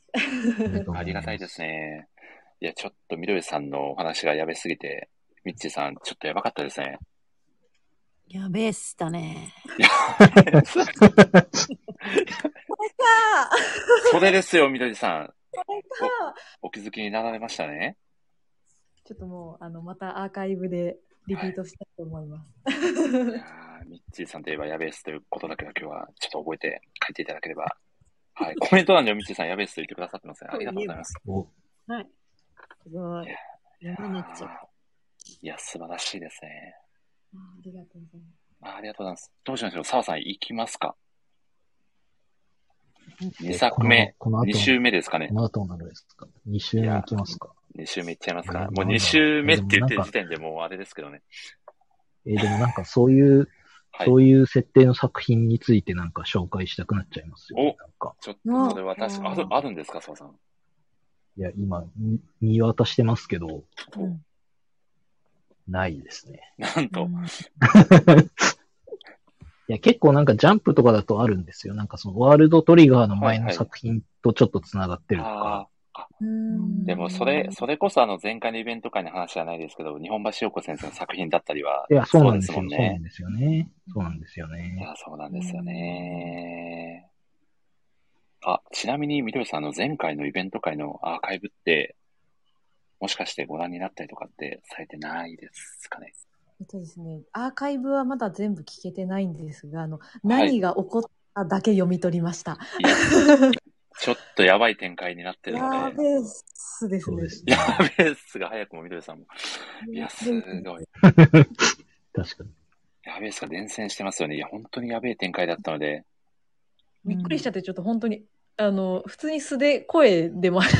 そうそ 一人で家で。う。いやなんこれかもいいね、ですその、ー、はい。反応だけ、なんか、その別でいただいてるみたいなのは、こうちらほら、うんうんうん。あの、伺ってたりしたんですけど、はいあの、 まさか、あの、ダイレクトに。いや、もうちょっと感動で、いや、もうすすごかったですね。こんなことが人生で起こるんだみたいな衝撃がありましたね。そうですよね。えだってね、道端でサッカーしてたら高橋先生が。ー そ、そんな感じですよ。いや、ちょっと違いましたけど。ちょっと違いましたけど。えー確かに。ま、まあでも、そん、そんない感じですよね。まあ道端でじゃないですけど、なんか、ねはいはいはい高橋先生のなんか、記念館かなんかに通ってたら、なんか、確かに。君、き君いつも来てるね、みたいな感じで。いやい、や、ちょっと、本当になんかね、発信するのって大事だなって、すうごい感じましたんね。いや、本当に感じましたし、なんかそれぞれ、こう、来ていただいた皆さんも喜んでくれてたかと思うと嬉しいでいすやーよね。本当にそうですね。うん、なんかちょっと一つ恩返しじゃないですけど、はい。長くこう、一緒ね、ラジオ会だったり、出てくださってた方にもこう、素敵な体験を共有できたのかなと思うと嬉しいですよねうん。うんうんうん。うん 改めて、なんか、森氏ラジオのなんか偉大さみたいなのが、こう見せつけられたといいうやか。ー、ありがたいですね、も う。いやーか、かと思えばこんなニッチなラジオ会だったのを、その次の週にやるっていう、この振れ幅ですよ ね。そういうね。ちょっとねあのびっくりしましたが、いろいろハプニングがあったということで。いやー、はそうなんですよ。ぜひ、あの、最後の瞬間もアーカイブ、ぜひ聞いていただけると非常に嬉しいです。はい。ありがとうございます。では、澤さん、いっちゃいますか。はい。あ、戻ってくるんですね。あ、はい。 あ戻ってきますけど、だ、大丈夫ですかいや、やめときえますか僕の、どどち僕らでのもブ。リーチの話聞きたいですかもう、過去何度となく聞いてるような気もしますけ ど、聞きたいで、聞きたいですし、緑さんも絶対聞きたいですよね。えー何がやばいんだろう。でもなんかそういう設定周りのやばい話をしたい、これは聞きたいですね。したいけど、はい。設定考えてるけど書いてないのがやばいっていう話になっちゃうので、おあーいや、だからなんか、多分久保先生の中では数千年分ぐらいの年表があるんだけど、はい。あの、1号が生まれてからしか書いてないから、なんか、ああ、なるほど。すごいなっていうのは思ってますね。なんか、へえ。そうだからなんか、あの、まあ、比べるわけじゃないですけど、なんかワンピースって結構ちょっとずつなんかいろんな国とかを書くことで、うんううんんなんか何十年前はこういう情勢でとか、うん。で、なんかそこの謎を解くのが一番の革新の部分みたいに今なってるじゃないですか。うん。その、昔何かがあって、今こう世界政府っていうのがあって、うんうんうっていうのでなんかこう世界政府がなんか隠してることをこう暴くじゃないですけど、んうんうんなんかそこに向かって進んでるけど、なんか、ブリーチってなんか昔なんかすごい戦いがあったけど、まあ、イチゴには関係ないよねって言って書かないみたいなのが、なんうか、ん。うんやってくれたなって感じしますよね。いやー、すこれ、あえて書かないのかっていう。はい。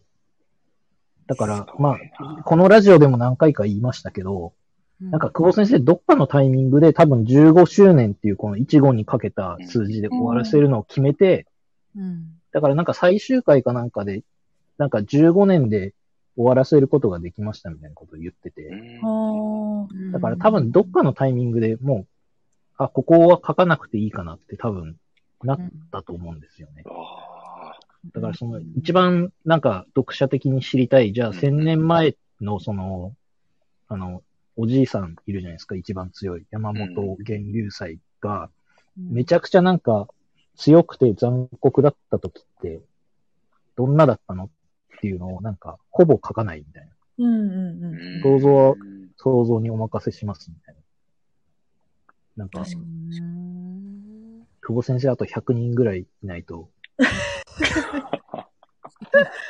全部読めないなと思って。うんいやーでもいいだからこそこう、うん、はい。考察がはかどるんですかね。なんか、いろんなことは。そうですね。いろんなことをちょっとずつ本当に小出しされてるから、なんうか、ん僕はここが気になるけど、じゃあ隣のめっちゃブリーチのこと考えてる人、まあそんな人いないかもしれないですけど、うんまあ、隣のブリーチのことめっちゃ考えてる人は、なんか僕が気にしてない B の部分が気になってそこをひたすら考えてるみたいな。楽しいですね、そんな。もう一生考察が終わらないですいよや、ね。そうなん澤さんそうなんですよ。うん、はいうん研究者のような。ねうんそうです確かねに。本当に。うん研究、研究者になれるんだったらなりたいですよね。うんいや、すすごい。はい。ごい。あーありがとうございます、澤さん。はい。あの、研究者を募集しているので。研究、所長だったんでしょ 研究所の。いや、僕が、いや、僕が募集してるわけじゃないですけど。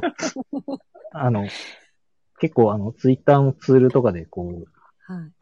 新しくいろんなこと考える人を、あの、こっそり僕は探してたりするので、えー、すごい。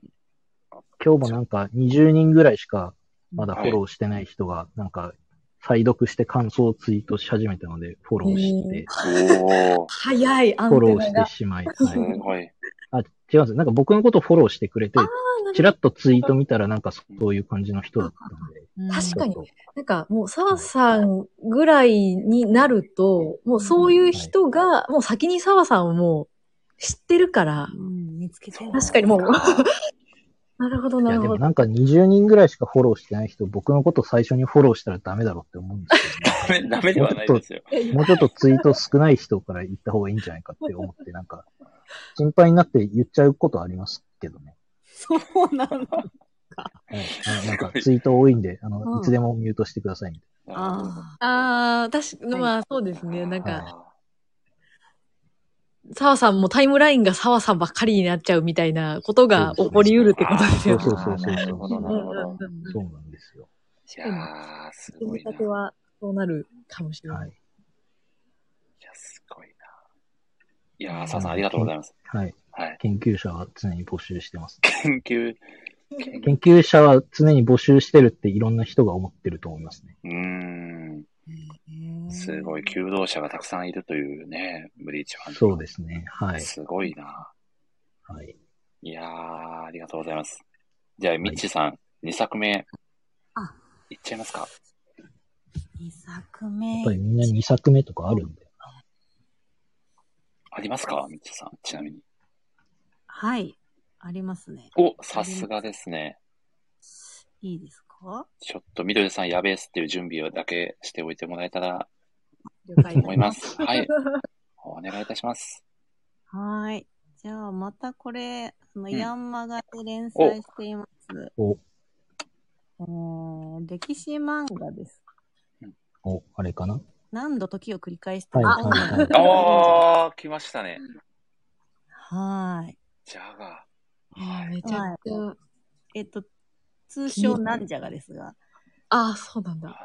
はい。あの、長いので、タイトルが。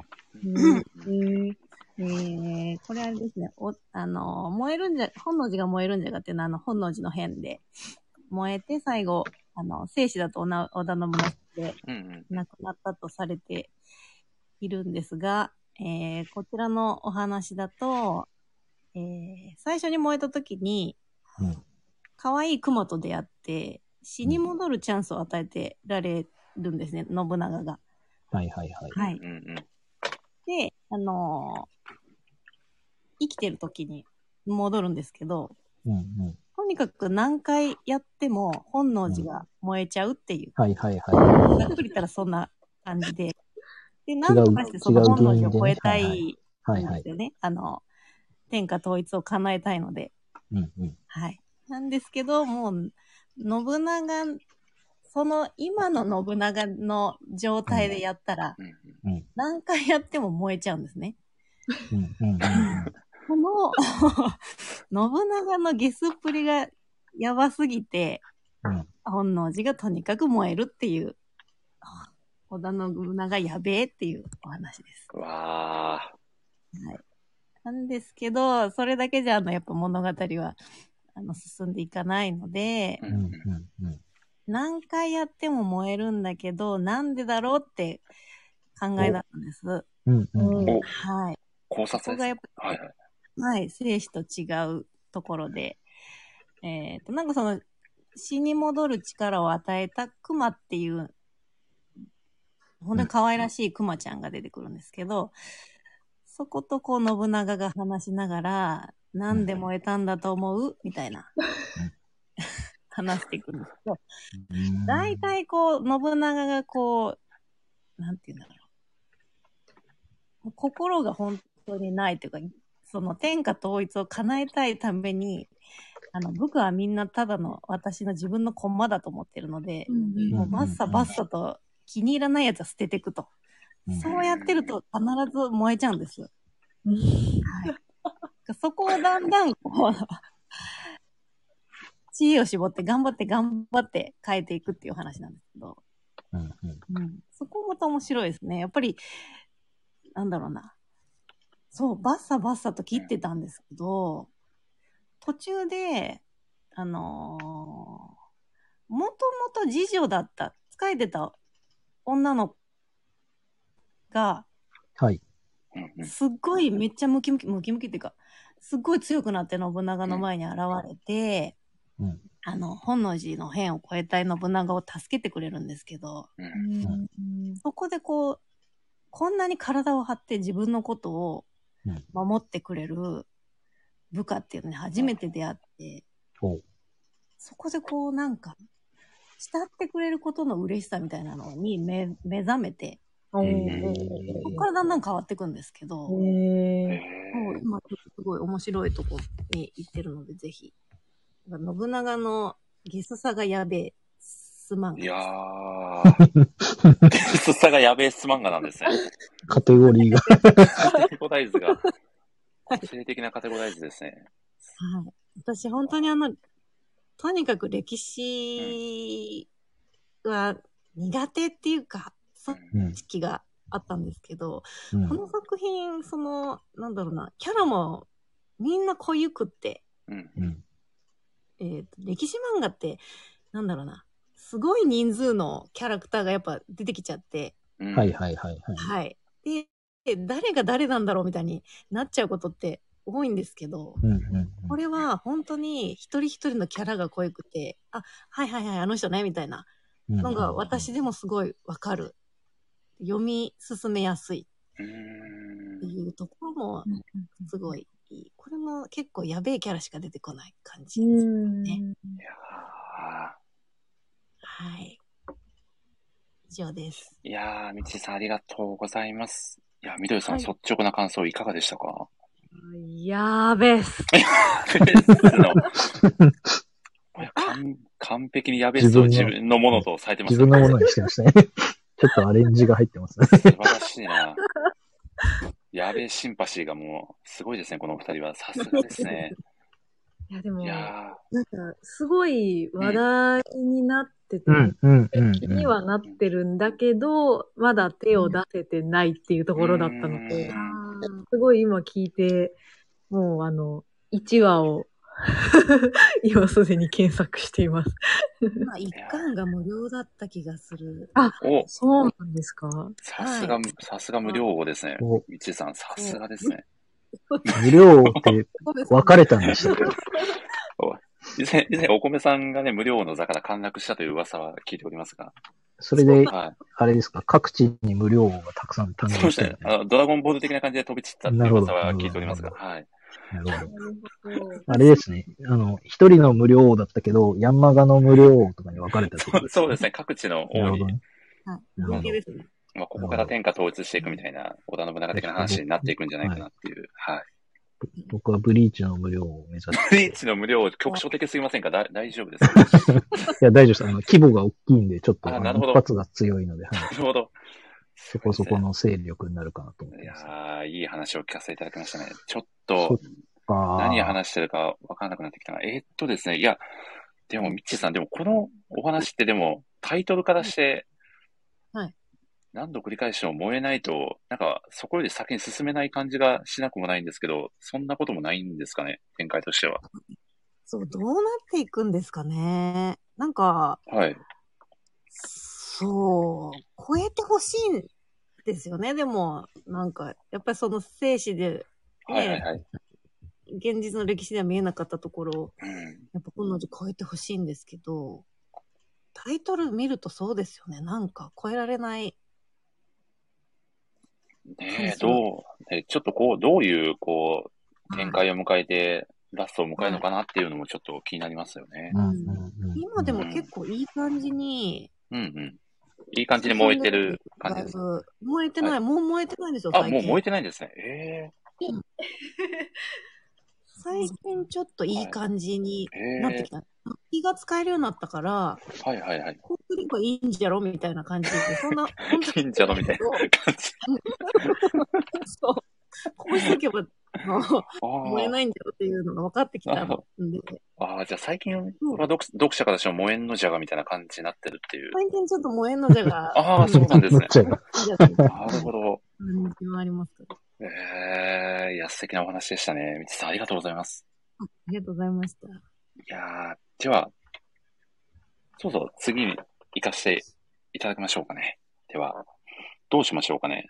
ちょっと僕でも、このやべえ漫画でパッと今思いついたのがこの漫画じゃないかなっていうのが一つあって。おおはい。なんでしょいや、やっぱりですね、ここは今、少年ジャンププラスで話題沸騰のタコピーの現在じゃないかなと。あうやはり。これはもう、やべえ漫画といえばもうこれなんじゃないかなと。ー。チェコのタコピーさん、今いないけど。チェチェコピーさんですね。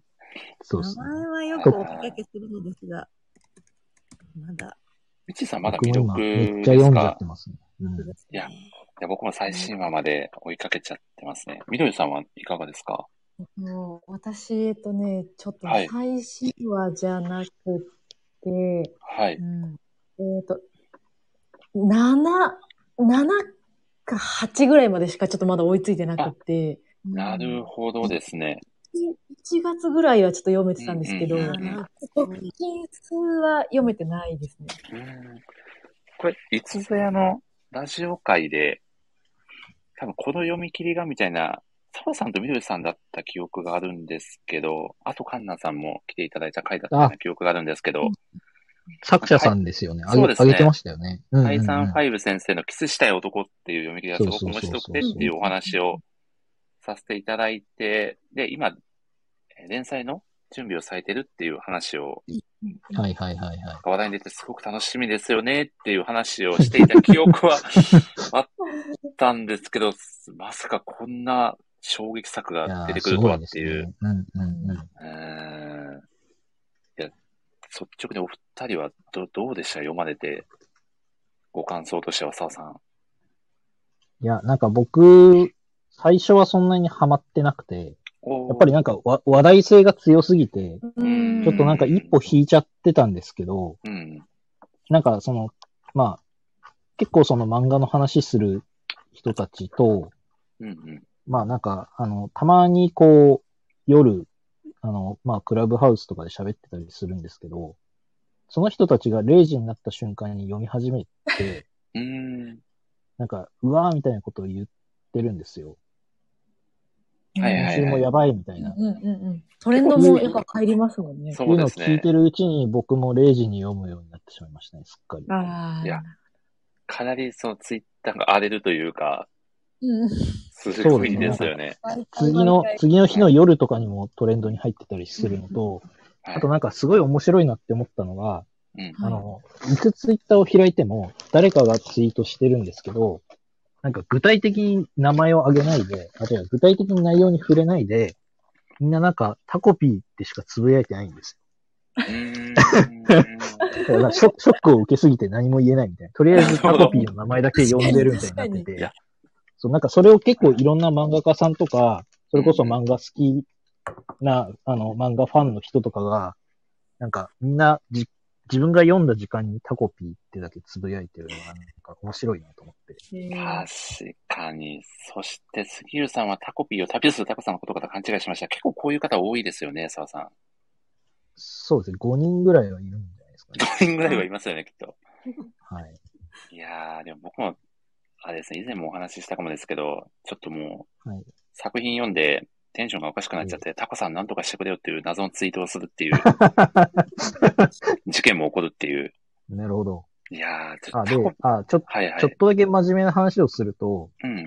なんかその、キャラクターによって見えてるものが違うっていうのを、うーん。なんかいろんなコマで書いてるなと思ってて、なんか、あの、最新話だと、その、まあ、あの、女の子が、こう、ある人に会いに行くんですけど、その女の子から見ると、その人が住んでるところがすごいなんか高層マンションとかに見えてるんですけどう、ん。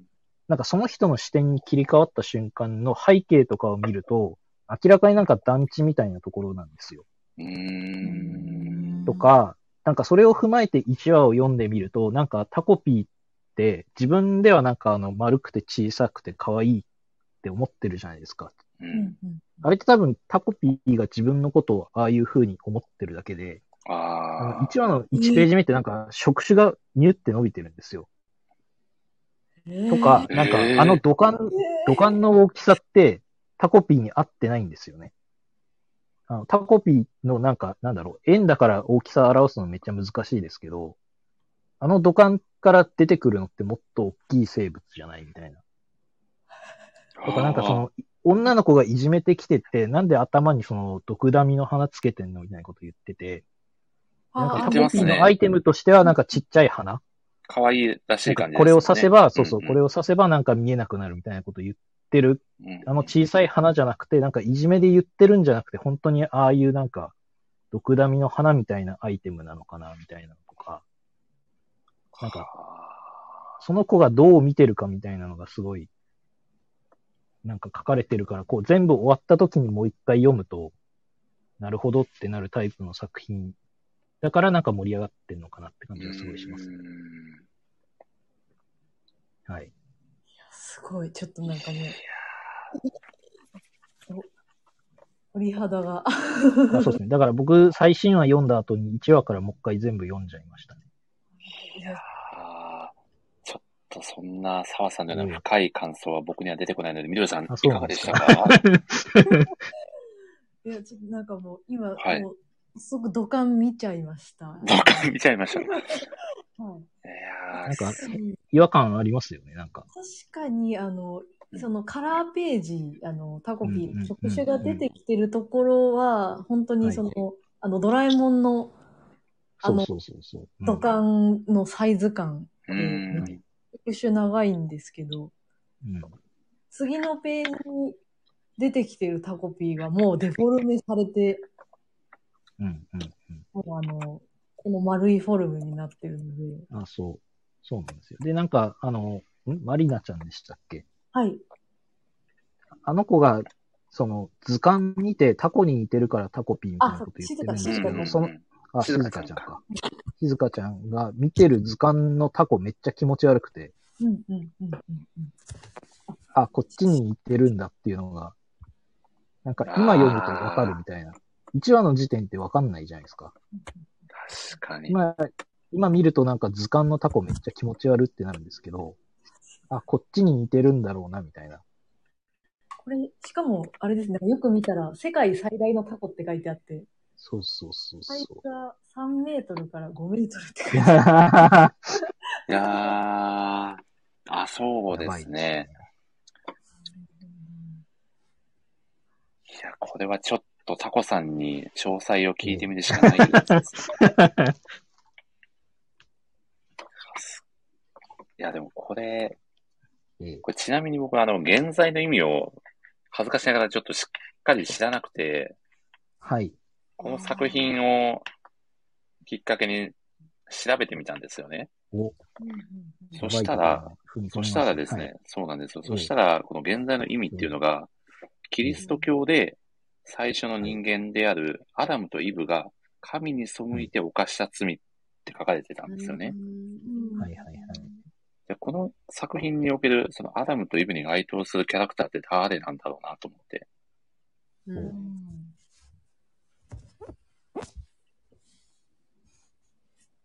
え、アダムがタコピーなのかなとか、なるほど。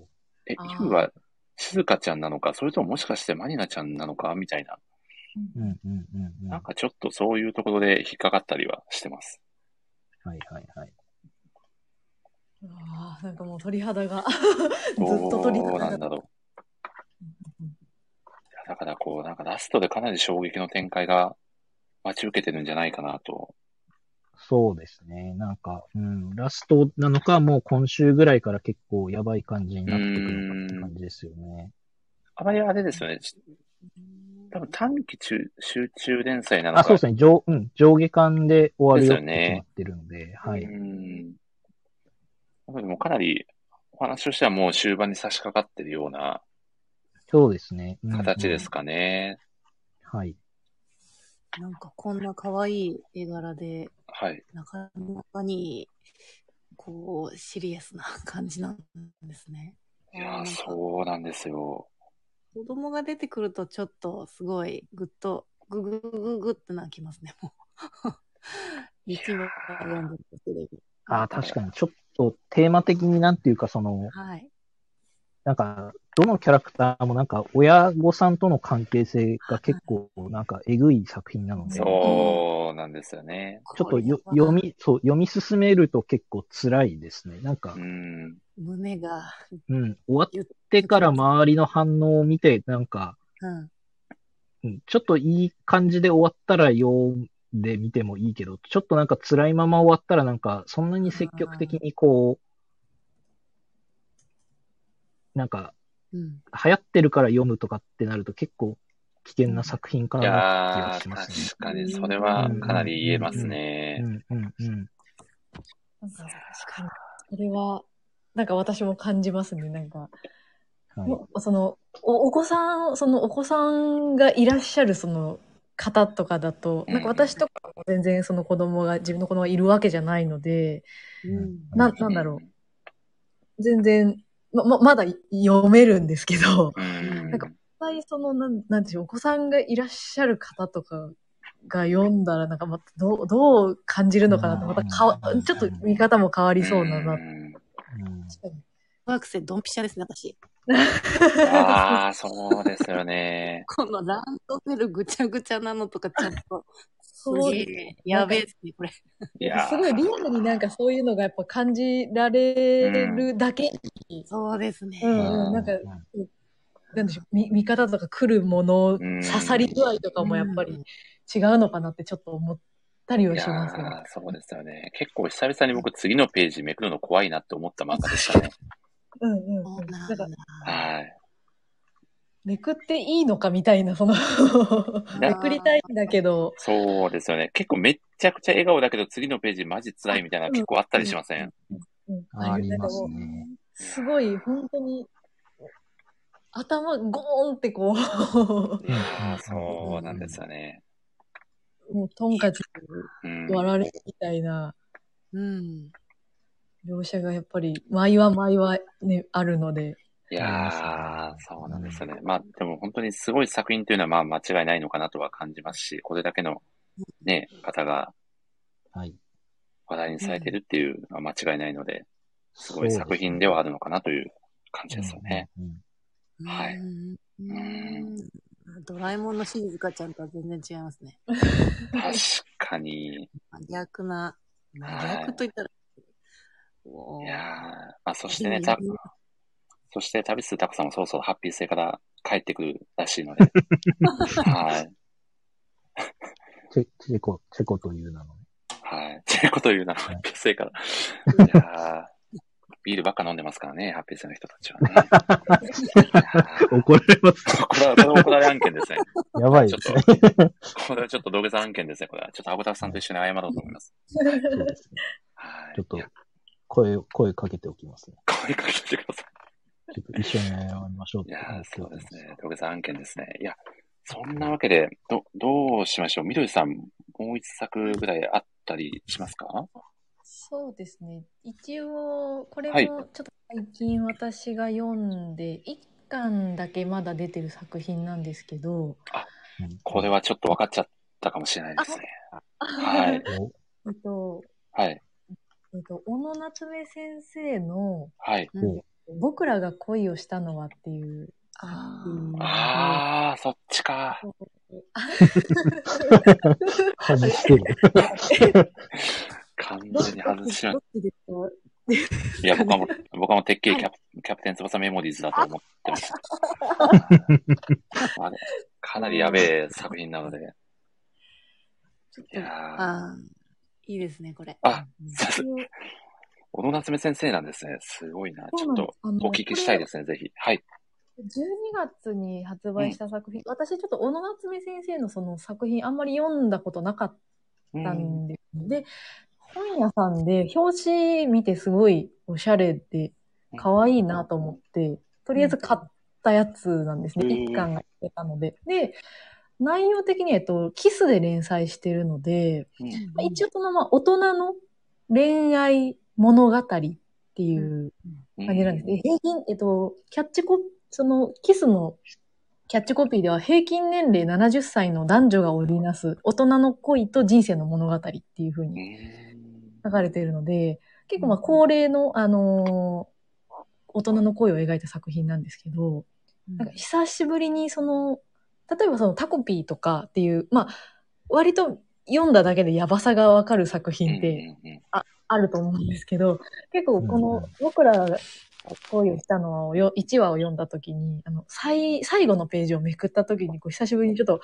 声が出たといううんか、へーおーなんかそういうあんまり、なんでしょう、まあ、伏線だったりとか SF っていう展開ではないんですけど、うんこれはっていう、ちょっとビビッときたので、ちょっとご紹介したいんですけど、おあの、まあ定年を迎えた、えっ、と、まあ腐れ縁の、まあ、男性4人が、なんか山の中で、まああのーまあ、リタイアして生活をしてるんですね。4人、えっ、と、うん男の楽園をこう作って。で、えっ、と、まあ、4人は、あのーあだ名でお互いを呼び合っていて、そのお人よしの大将っていう、そのまあ山の持ち主のまあ大将と、まあ、その大将とまあ学生時代から付き合いのはある、まあ、キザっていう、ちょっとまあプレイボーイな感じのニュアンスが残る、あの、えっと、キザっていうおじ、おじ様と、あとは、まあ、ワイルドな感じの、あの、根なし草でこう、まあ、フラッと来ては、あの、みんなと生活して、またフラッとどっか行くみたいな。えっ、と、や、えっ、と、ワイルドな毒っていう、えっ、と、登場人物と、あと、まあ、無口で、ちょっと何を考えてるかわからないけど、えっ、と、なんでしょう。まあ、ちょっとゆゆったりとした雰囲気の、まあ、教授っていう、まあ、そういう、まあ、4人のちょっと、趣の違う男性が4人で住んでるんですね。で、なんかその、まあ、リンゴを、なんでしょう、リンゴを作ったり、こう、果物とか野菜を作ったり、あの、なんか、昼からこう、ピザ窯でピザを焼いてみんなでビール飲んだりとか、。なんかあの、一緒に住んでるわけじゃないので、こう、お互いこう、ログハウスにこう、それぞれこう、住んで、まあなんか、老後を満喫してるんですが、ある時にそこに一人の女性が訪ねてくるんです。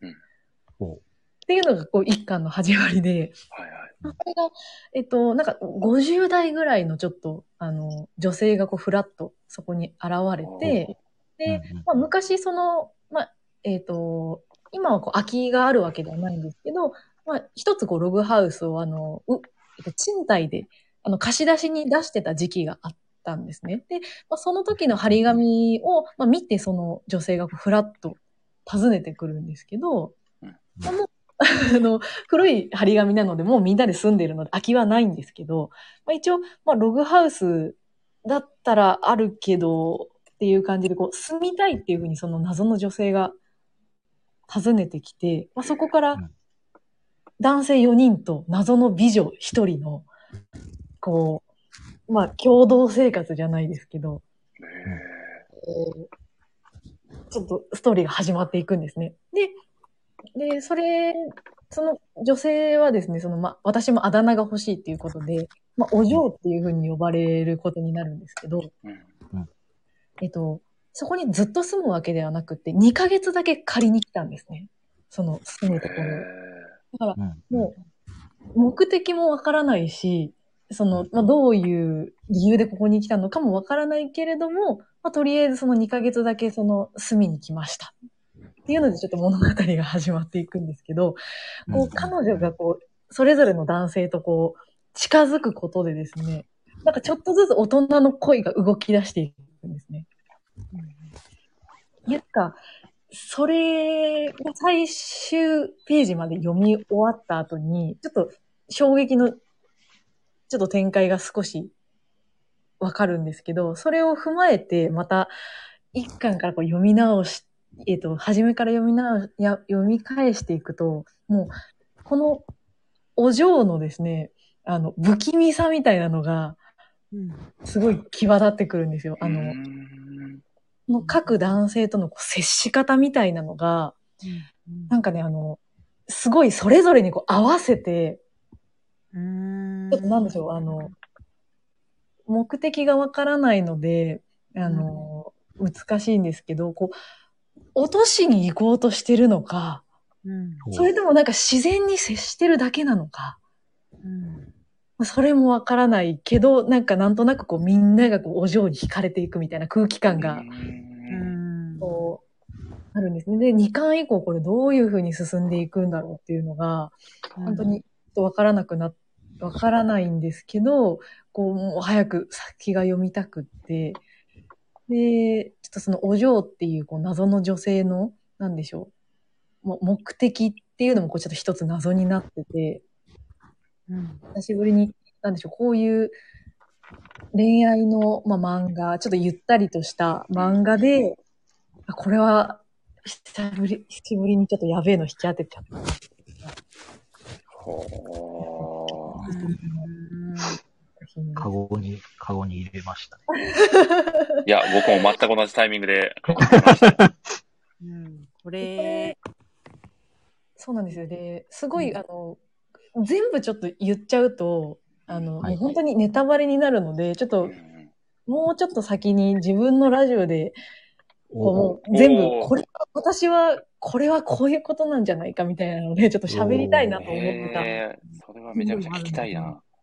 そうなんです。で、なんかちょっと、お嬢もその、みんなに内緒話を作っていくんですね。おえうん一人一人ですかそうなんで、まだその、へは、そはい。の4人いる男性のうちちょっと2人と、まあ、ちょっとそのは接点を結構持つんですけどあ、うんなるほど。その男性と話した後に必ず、内緒ねって言うんですよ、お嬢が。ああそれ、え、これってみたいな、そのわざとなのか、わあその、一人ずつ落とそうとしてるのか、いや、それともみたいな、なんかもうあの、うん。に久しぶりに二ヶ月間で何かをやろうとしてるってことですそうなんですね、目的もわからないわーので、ただそれがわざとやってるのか、それとも何か目的があるのかっていうのがわからなくてですね。いやー、なんかこれは不思議なんでうすんいやそうなんですー元女優の女性なあので、うんだから、な、そうなんです。なんか、もちろんその嘘をつくというか演技をするっていうことももちろんできる方なんですけど、うんうんうん。果たしてみたいな。うんうんうなるほどん。ななんか久しぶりにそういうはいちょっとも、妄想で、あの、おそういうちょっと、ちょっとキャーキャーキャーキャー自分の中でちょっと話題沸騰中のあーなるほどなー僕、小野夏美先生って大学1年生ぐらいの時に、それこそなんか、あの、漫画のブログとか書いてる人がめっちゃいいぞって言ってて、ーうんうん一冊買ってみて読んだんですけど、全然わかんなくて、うでーん、あ、そうなんです。あもー多分それって年齢のせいだと思うんですよ。なんか、その時って多分ちょっと年上の方が書いてた気がするので、なんか、うん社会人経験のある方が書いてた気がするので、うなんん。か、今はもうおじさんなので、ちょっと読んでみようかなって思って。うんはい。なんか多分年齢を重ねないと読んでもわかんない作品ってあるかなって思ってるので、ちょっと確かに確か今日をきっかけに再チャレンジしてみようかなと。あー確かに、そのタイミングが合わなかっただけで、本当はね、今、今、そう読なんみで返すすよとめちゃくちゃハマる作品って絶対ありますもんね。そうなんですよ。うんそれで言うと、あの、松井雄生先生の暗殺教室を、に。うん当時全然引っかからなかったんですけあど、はあいはいはのい。先週、あの、今やってる作品がすごいまた面白くて、うん、うん。で、あの、一番最初に書いてたネウロもすごい好きだったので、うんあの、5巻まで買って読んでみたんですよ。めちゃくちゃ面白くて。えー、あ、なるなんほでど。あのああれですよ、二はい年坊主の。あ、そうです、そうです。なんで、あ若の、い1時間後に、はい、残り15冊全部買います。おー。いや、なるほど。なんか、今話してて思いましたけど、なんか、当時ハマんなかったけど、今めっちゃハマってる作品とかあって、もうなんか語れそうですね。うん、確かに確かに。。はい。うん。ありますよね、やっぱいり。や、それはありますね。はい。私、バナナフィッシュがそうかもしれないでおす。ー、なるほど。バナナフィッシュも読みたいんだよな。あいりやますー。ね。確かに。ちょっと当時はなんか、なんだろうな。やっぱりそういう、なんて言うんだろう、やっぱ、ちょっとアングラな感じの世界観の中でお話が進むんですけど、うん。このあたりの知識もないし、なんか、うん。うんうん。難しい、うん、なんか知識がやっぱり入ってこなくって、うんこう、どこにこう感情移入したらいいのかっていうのがわかんない。なるほど。なるほどうんで今だと、ちょっとやっぱりもうだいぶ大人になったから、うん。うん。やっぱり経験したことが、ね、全然そのアングラと、あの、自分と関係ない世界観でもなんかやっぱりい感情移入できる場所がう、ん。一つはやっぱ見つかって、うん。うん。確かに。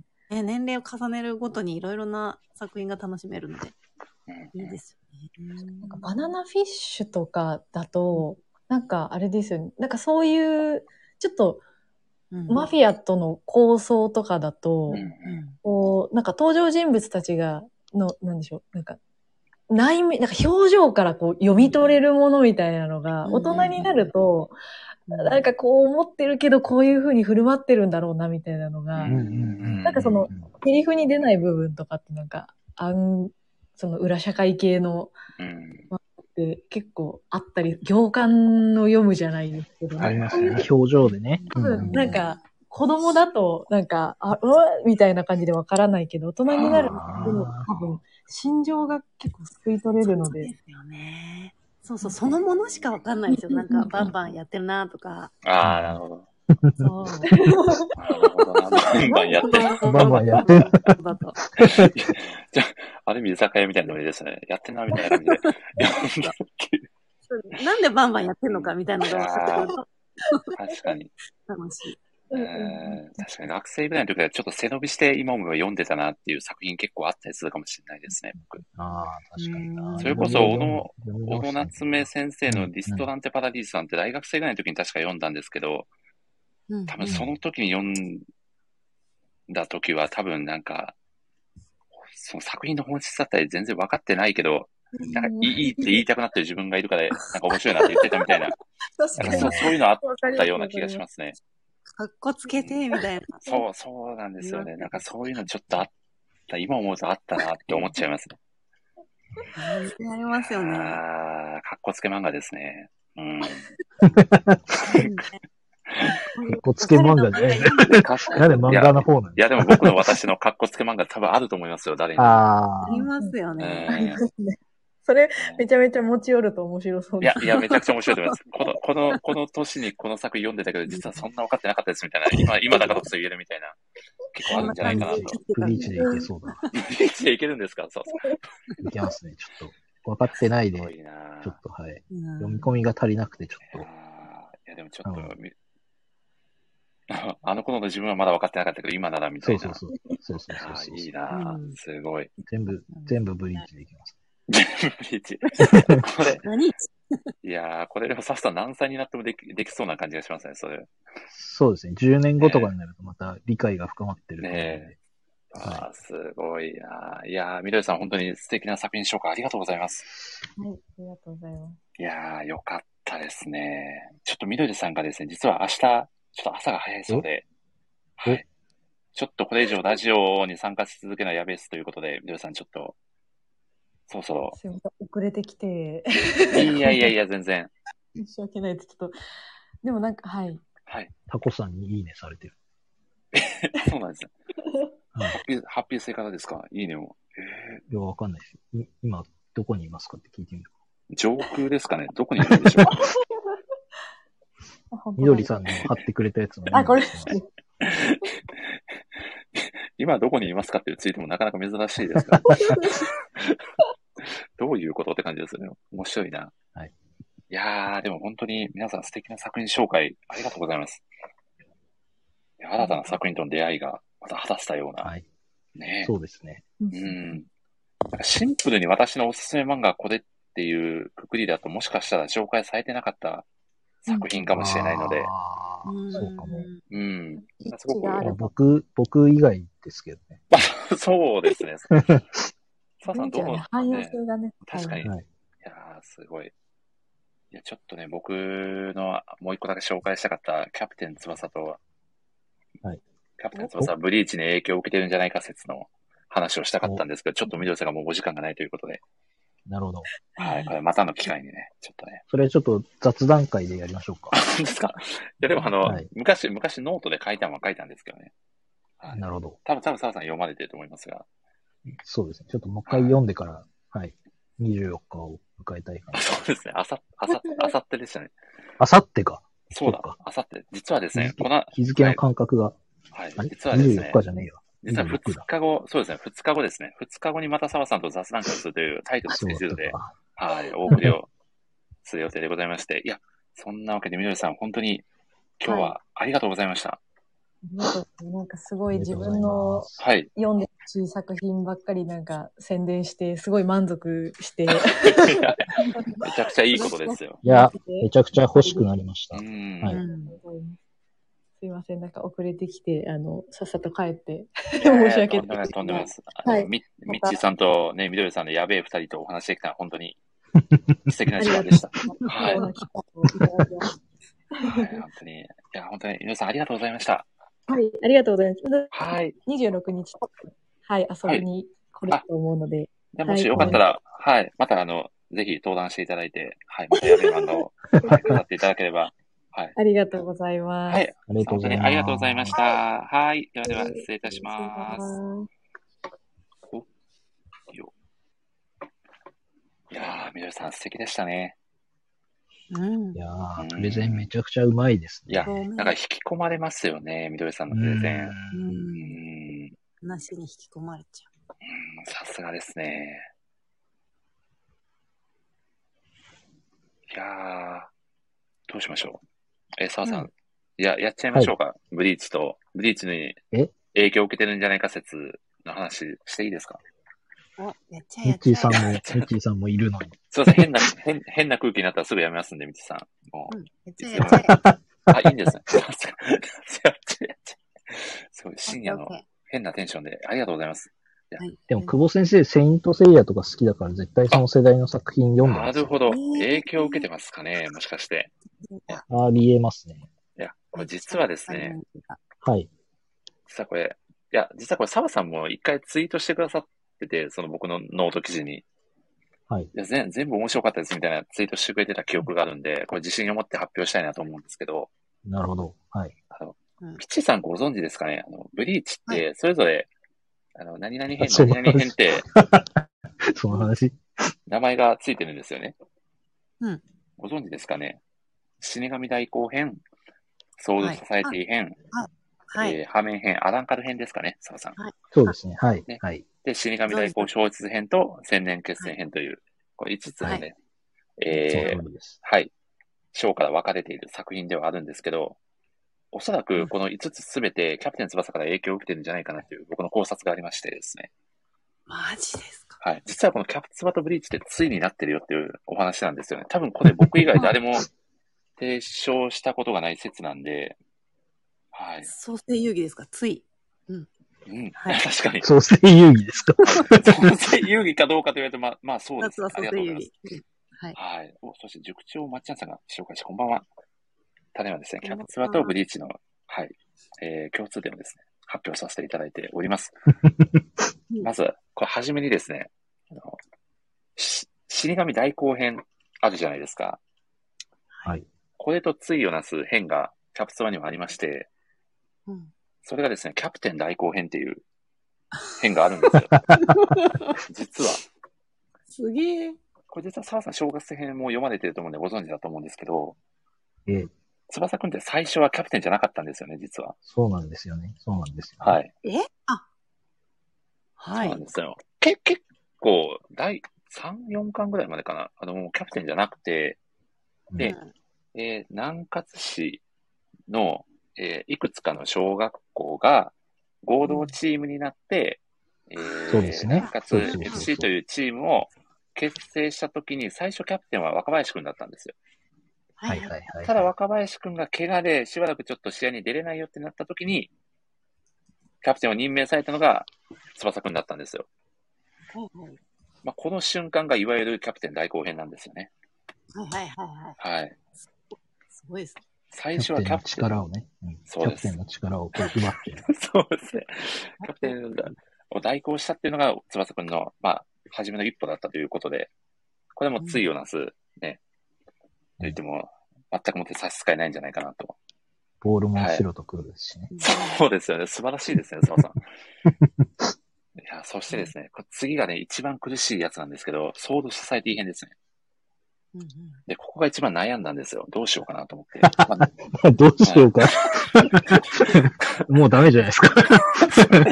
どうしよどうしようかなと思ってる時点でもうダメなんですけどええ、なんなんとかひねり出した僕の結論がですね、うんあの、韓国代表ってチームが出てくるんですよね、ワールド決戦で。で、ミッチーさん、韓国といえば、首都、首都はソウルじゃないですか。そう。うんソウルですよね。なので、はたいだ、この韓国代表が日本と試合した時にあんまり強くなかったんですよ。うんうん。なんで、まあ、韓国そうでもないなと思って僕読んだ時に。はい。で、まあ、イコール、あ、ソウルそうでもないなと思って、ソウル支え品と、 ソウルそうでもない編ということで、これも次を出す。はい。はい。そういうのなしといて、まあまあまあ、ギリギリいけるだろうみたいなところうで、ん、なるほど。はい。ちょっとここは力技で行かせていただこうということで、はい。はい負担で深勇気を深くは、はい、深くは突っ込まないでいただきたいということ で、ですね。はい。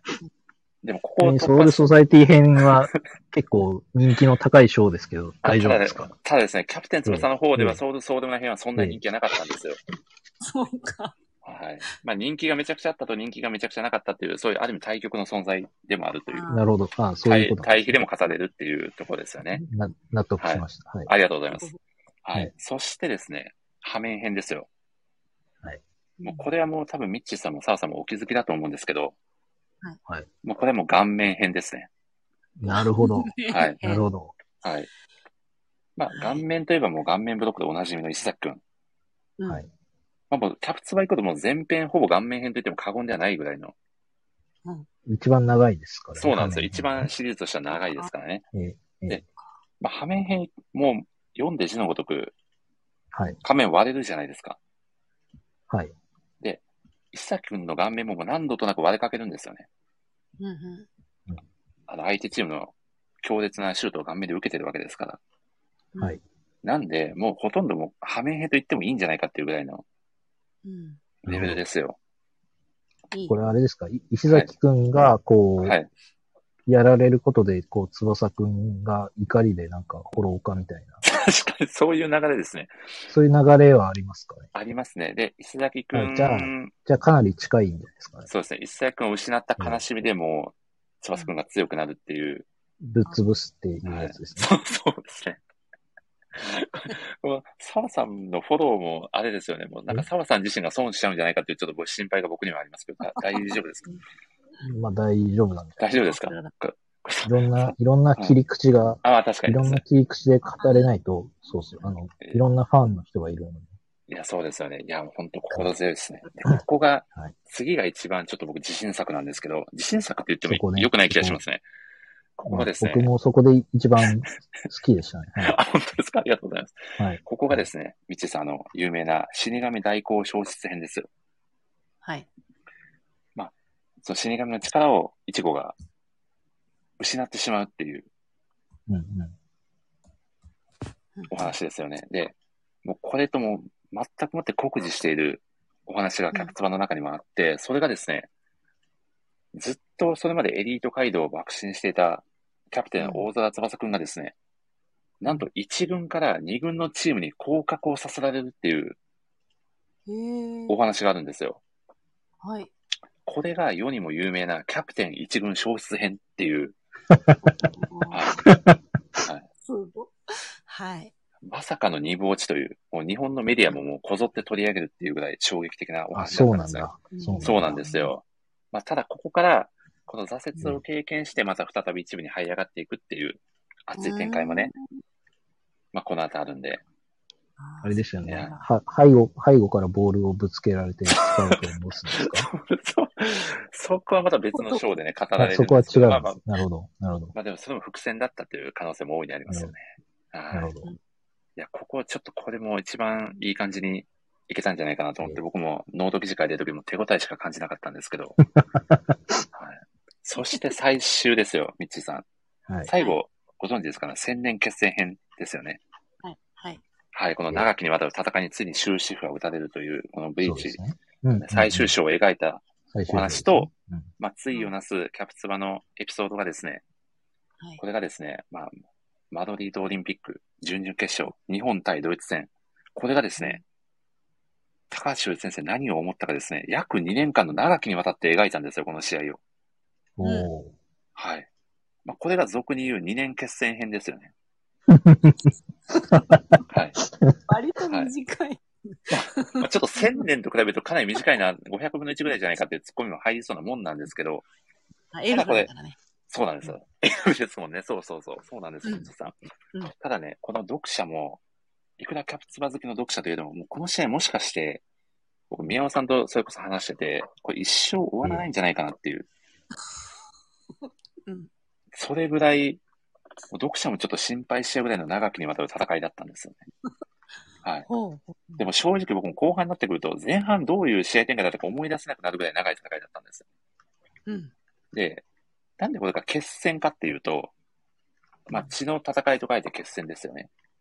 うんで、サッカーの試合ではなんで決戦かというと、これがですね、うんあのそその試合中で、そのドイツのですね、代表のヘルマン・カルツ君という選手と、うん日本代表のゴールキーパーの若林君がですねうん、まあ、共に試合中に大量出血を負う大怪我をして、病院に搬送されるという事故が起こりまして、さっきの、はい。伏そうな線んでですすね。。まあ、ここで繋がるんですけど、もうこれはもはや決戦といって差し支えないレベルであろうという、僕の判断で、2年決戦編という、うんうんはい、お名前をね、付けさせていただいたという、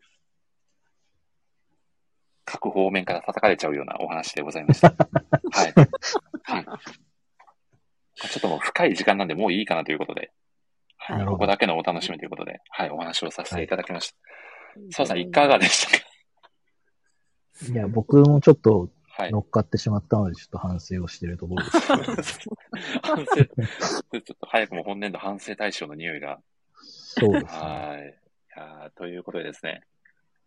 ちょっはいとこれ僕思いつくままノートで長時間かけて制作していたっていう、若気の至りみたいな話ですよね。うん。すごいな。はい。一個だけちょっと気になったんですけど、おどうぞどうぞ。キャプテン翼って結構息が長く書かれてる作品じゃないですか。はいはいはい。41年、そうですね。はい。え、逆にブリーチの方が先に書かれてた章ってないんです大丈夫ですかあー、ちょっとこれはせちゃんと時間の辻褄が取れてるかなってちょっと気になったんですけど、そうですね。つ大じ大丈夫ですかはい。これはですね、もう完全にちょっとついつまわかんないですね。やべえ。これ、これ一番やべえですね、これは。やべえ、なさるっほどき。ちょっとそこの整合性といてなくて、多分キャプソの方が早いだろうで雰囲気だけで書いちゃってるところあるんで、なるほど、なるほど。これ、あ、これでも、あれですね、そうそう、発見しました。2年決戦編は、1000年決戦編の方が早いです。おお。青年決戦編がね、2010年か11年からですね。 2年決戦編が2019年とかなんで、完結してるじゃないですか。まさかの、これに、時こ空のの、歪みが。おそらやくってこしまいの、ましたね。ここに関しては、おそらくキャプツバがブリーチの影響を受けてるっていうことでしょうね。そうですね。あ多あ。分お互いに今そまうで、そうですそうですねね。そうですね。今まで4章分、こう、ブリーチが先に、はい。こうね、リスペクトして書いてた分、うん。今度はブリーチから取ってくれたっていうこいやとなのかもしれないですで、ね。そういう、まあ、ちょっとこう、ジャンプ作家同士のそうですね。素敵な関係性もね、いや垣間見えるっていうんうんうんう、まあ、いいお話だったのというはい。感想ですよね。ね。なんか、いキやーャプテン翼の記念本みたいなやつに久保先生実は寄稿してたりしないですかああ、いや、どうなんですか。僕が知る限りではないですけど。なんかそういう本って出てます。なんかこち亀とか出てるじゃないですか。40周年とかで。ああ、出てある、あ出てる。なんか超こち亀とか、ドラゴンボールだったらなんかドラゴンボールなんか分厚いやつとかに、ー、はいはい。うんうんうんいろんな人が書いてたりするのって、あれってキャプテン翼って出てないんですかねいやー、高橋洋一先生が、例えばその、フットサルとかブラインドサッカーだったりに、逆にこう寄稿してるみたいなのはよく見るんですけど、うんうん。うんキャプテン翼のその記念本で様々な作家さんがっていうのは僕正直あ見たことがないかもしれないですね。ああ、じゃあこれから出るんですかね。可能性はありますうんうんうんねう。ん様々なインタビューだったりで、本当にうんこうサッカー選手だったり、漫画家さんだったり、サッカー選手が多いですかね。ああ、なる国ほど。内以外そっかそっか限らず。が、あ、そっか、キそャっプテちン翼ののことに影響力の方が大きいから、逆にあんまり漫画の記念本的なやつは、ちょっと出づらいっちゃ出づらういのか。ん、まあ、もしかしたらちょっとそういうところあるかもしれないですね。うんうんうんうん。いや、なんかそういうので、本当にね、こう、コラボがあったら、確かに、い熱いですね。こう、うん二人いでや永遠永遠に語り倒せますね。や、それは熱いですよね。 えー確か、あすごいの、キャプツバじゃないんですけど、昔少女ファイトも様々な作家さんが少女ファイトのキャラクターを描いてみたいな、うんうんうんうん。ね、えー、特装版のおまけだったか確かあったと思うんで、まあそういったコラボがね、様々な作品で見られると、どんどんこう、漫画好きとしても、何倍にも楽しめるというか、うんうんブリーチは結構あるんですかね、澤さん。そういう。あ、ブリーチはそれこそあの、この間の原画展のパンフレットに、はい。今、今、今、今、うん。よ、見るの2回目ですね、これ。お、2回目。すごい。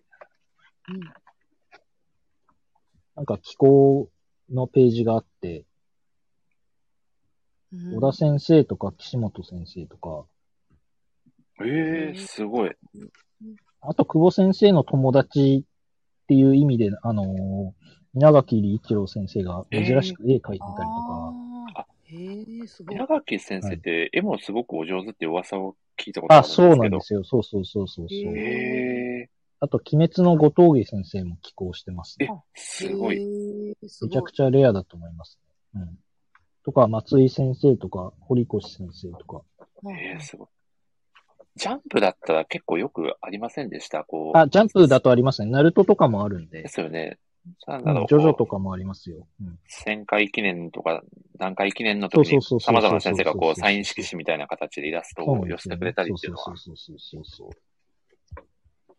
あと、今回ブリーチ展で言うと、小田先生が寄稿してて、えうんあの、ワンピースの小田先生ですかあ、そうです、そうです。なんかああの、ーナルトす、ナルトとワンピースってなんかあったりとか、それこそなんかナルトが最終回の時のワンピースの扉絵が、顔は見えないんだけどナルト描いてたりとか、ごいえなんかその、小田先生と岸本先生はつながりがあって、ー。うん。で、あ、と、岸本先生と久保先生もつながりがあるんですへよ。ーなんか、ナルトの本かなんかに、久久保先生が書いて、てたかなんかへでー見たことあるんですけど、うんなんか、小田先生と久保先生ってなんか、つながりが僕、今まで感じられなくて、うんなんか、それこそブリーチの最終回の扉絵って別にブリーチじゃなかったし、うんなんか、あれ、あんまり仲良くないのかなって思ってたあんーですけど、うん、なんか、今回気候があってめちゃくちゃ嬉しかったですね。僕、両方ともすごい好きなので、えあー、すごい。はい。へーわちょっとコメントがちょっと面白かったですね。ーえなんか、複雑な関係性を感じさせて、ちょっと面白かったです。ー。いや、でもちょっとワンチャン大阪のブリーチ店は、ええ、ええ、ちょっと情勢が落ち着いてたらワンチャン頑張って見に行きたいなってすごく思ってます。本当ですかはうい。ん初日来ますか初日、初日ですか初日どうでしょう か初日、いや、初日僕2枚当たっちゃって、チケット。え、マジですか当たっちゃっすてっていうか、今2枚応募したんですけど、はい。ごいおー。いや、ちょっとぜ うひん、平平日ですけど、むしろ平日の方が行きやすいかもなんで、ちょっあともそうなんしですかよかったら、はい。はい。ちょ奥さんの許しが出たら行こうと思います。なるほど。 はい。ちょっと、ま、前も言いましたけど、あの、ブリーチ好きな人に脅されててって言ってもらえ る。続きまして いや、すごいな。いや、でも、ミッチーさんとハイキューちゃんも行きたかったんですよね、残念。行きたかったですね。ねえ。 3人で、3人で。いやー、三人で、三人同時にやべえっすって言いたかったですよね、原画を見て。いやー、言いたかったなわかったですもんね、原画展。人多かったですね、あれはねう。わー、羨ましいなうん朝、みっちーさん、またぜひ、あの、どこかの、はいどこかの、もしくはあの、来月ぐらいの雑談会で、また配給座談会みたいなことを、久しぶりにはやい。れたら楽しいななんて思ってるので、ぜひ、ぜひタイミングが合えば、お願いいたします。お二人とも10周年の記念のニュースって見ました、あ、はいはい、ちょっと見ましたね。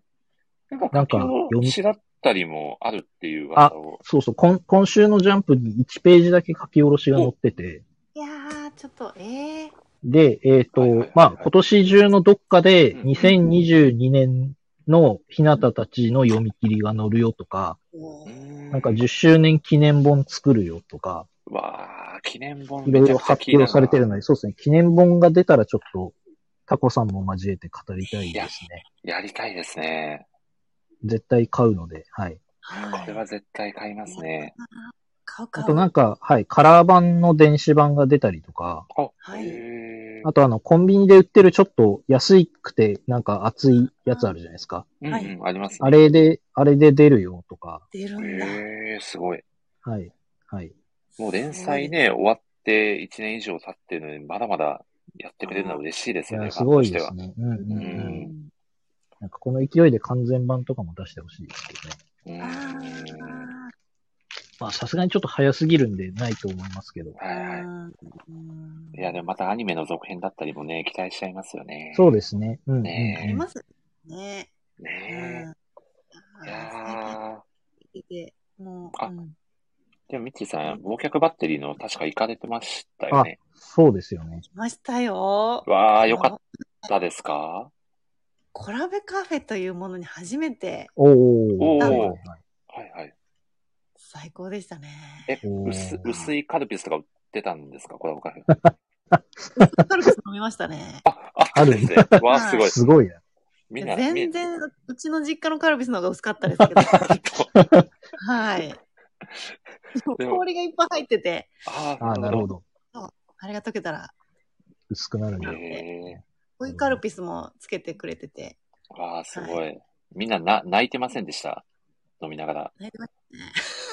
うっすって言って、確かにや、やりたくなっちゃいますよね。いや、いいは。ないあのーはいご飯美味しくって、おおー、ーそうなんですね。へえハンバーグシチュー、パイ、うんうん。ハンバーグシチューパイ、お激うまプレート食べてきましたよ。ゲー、激うまプレート。すごいな。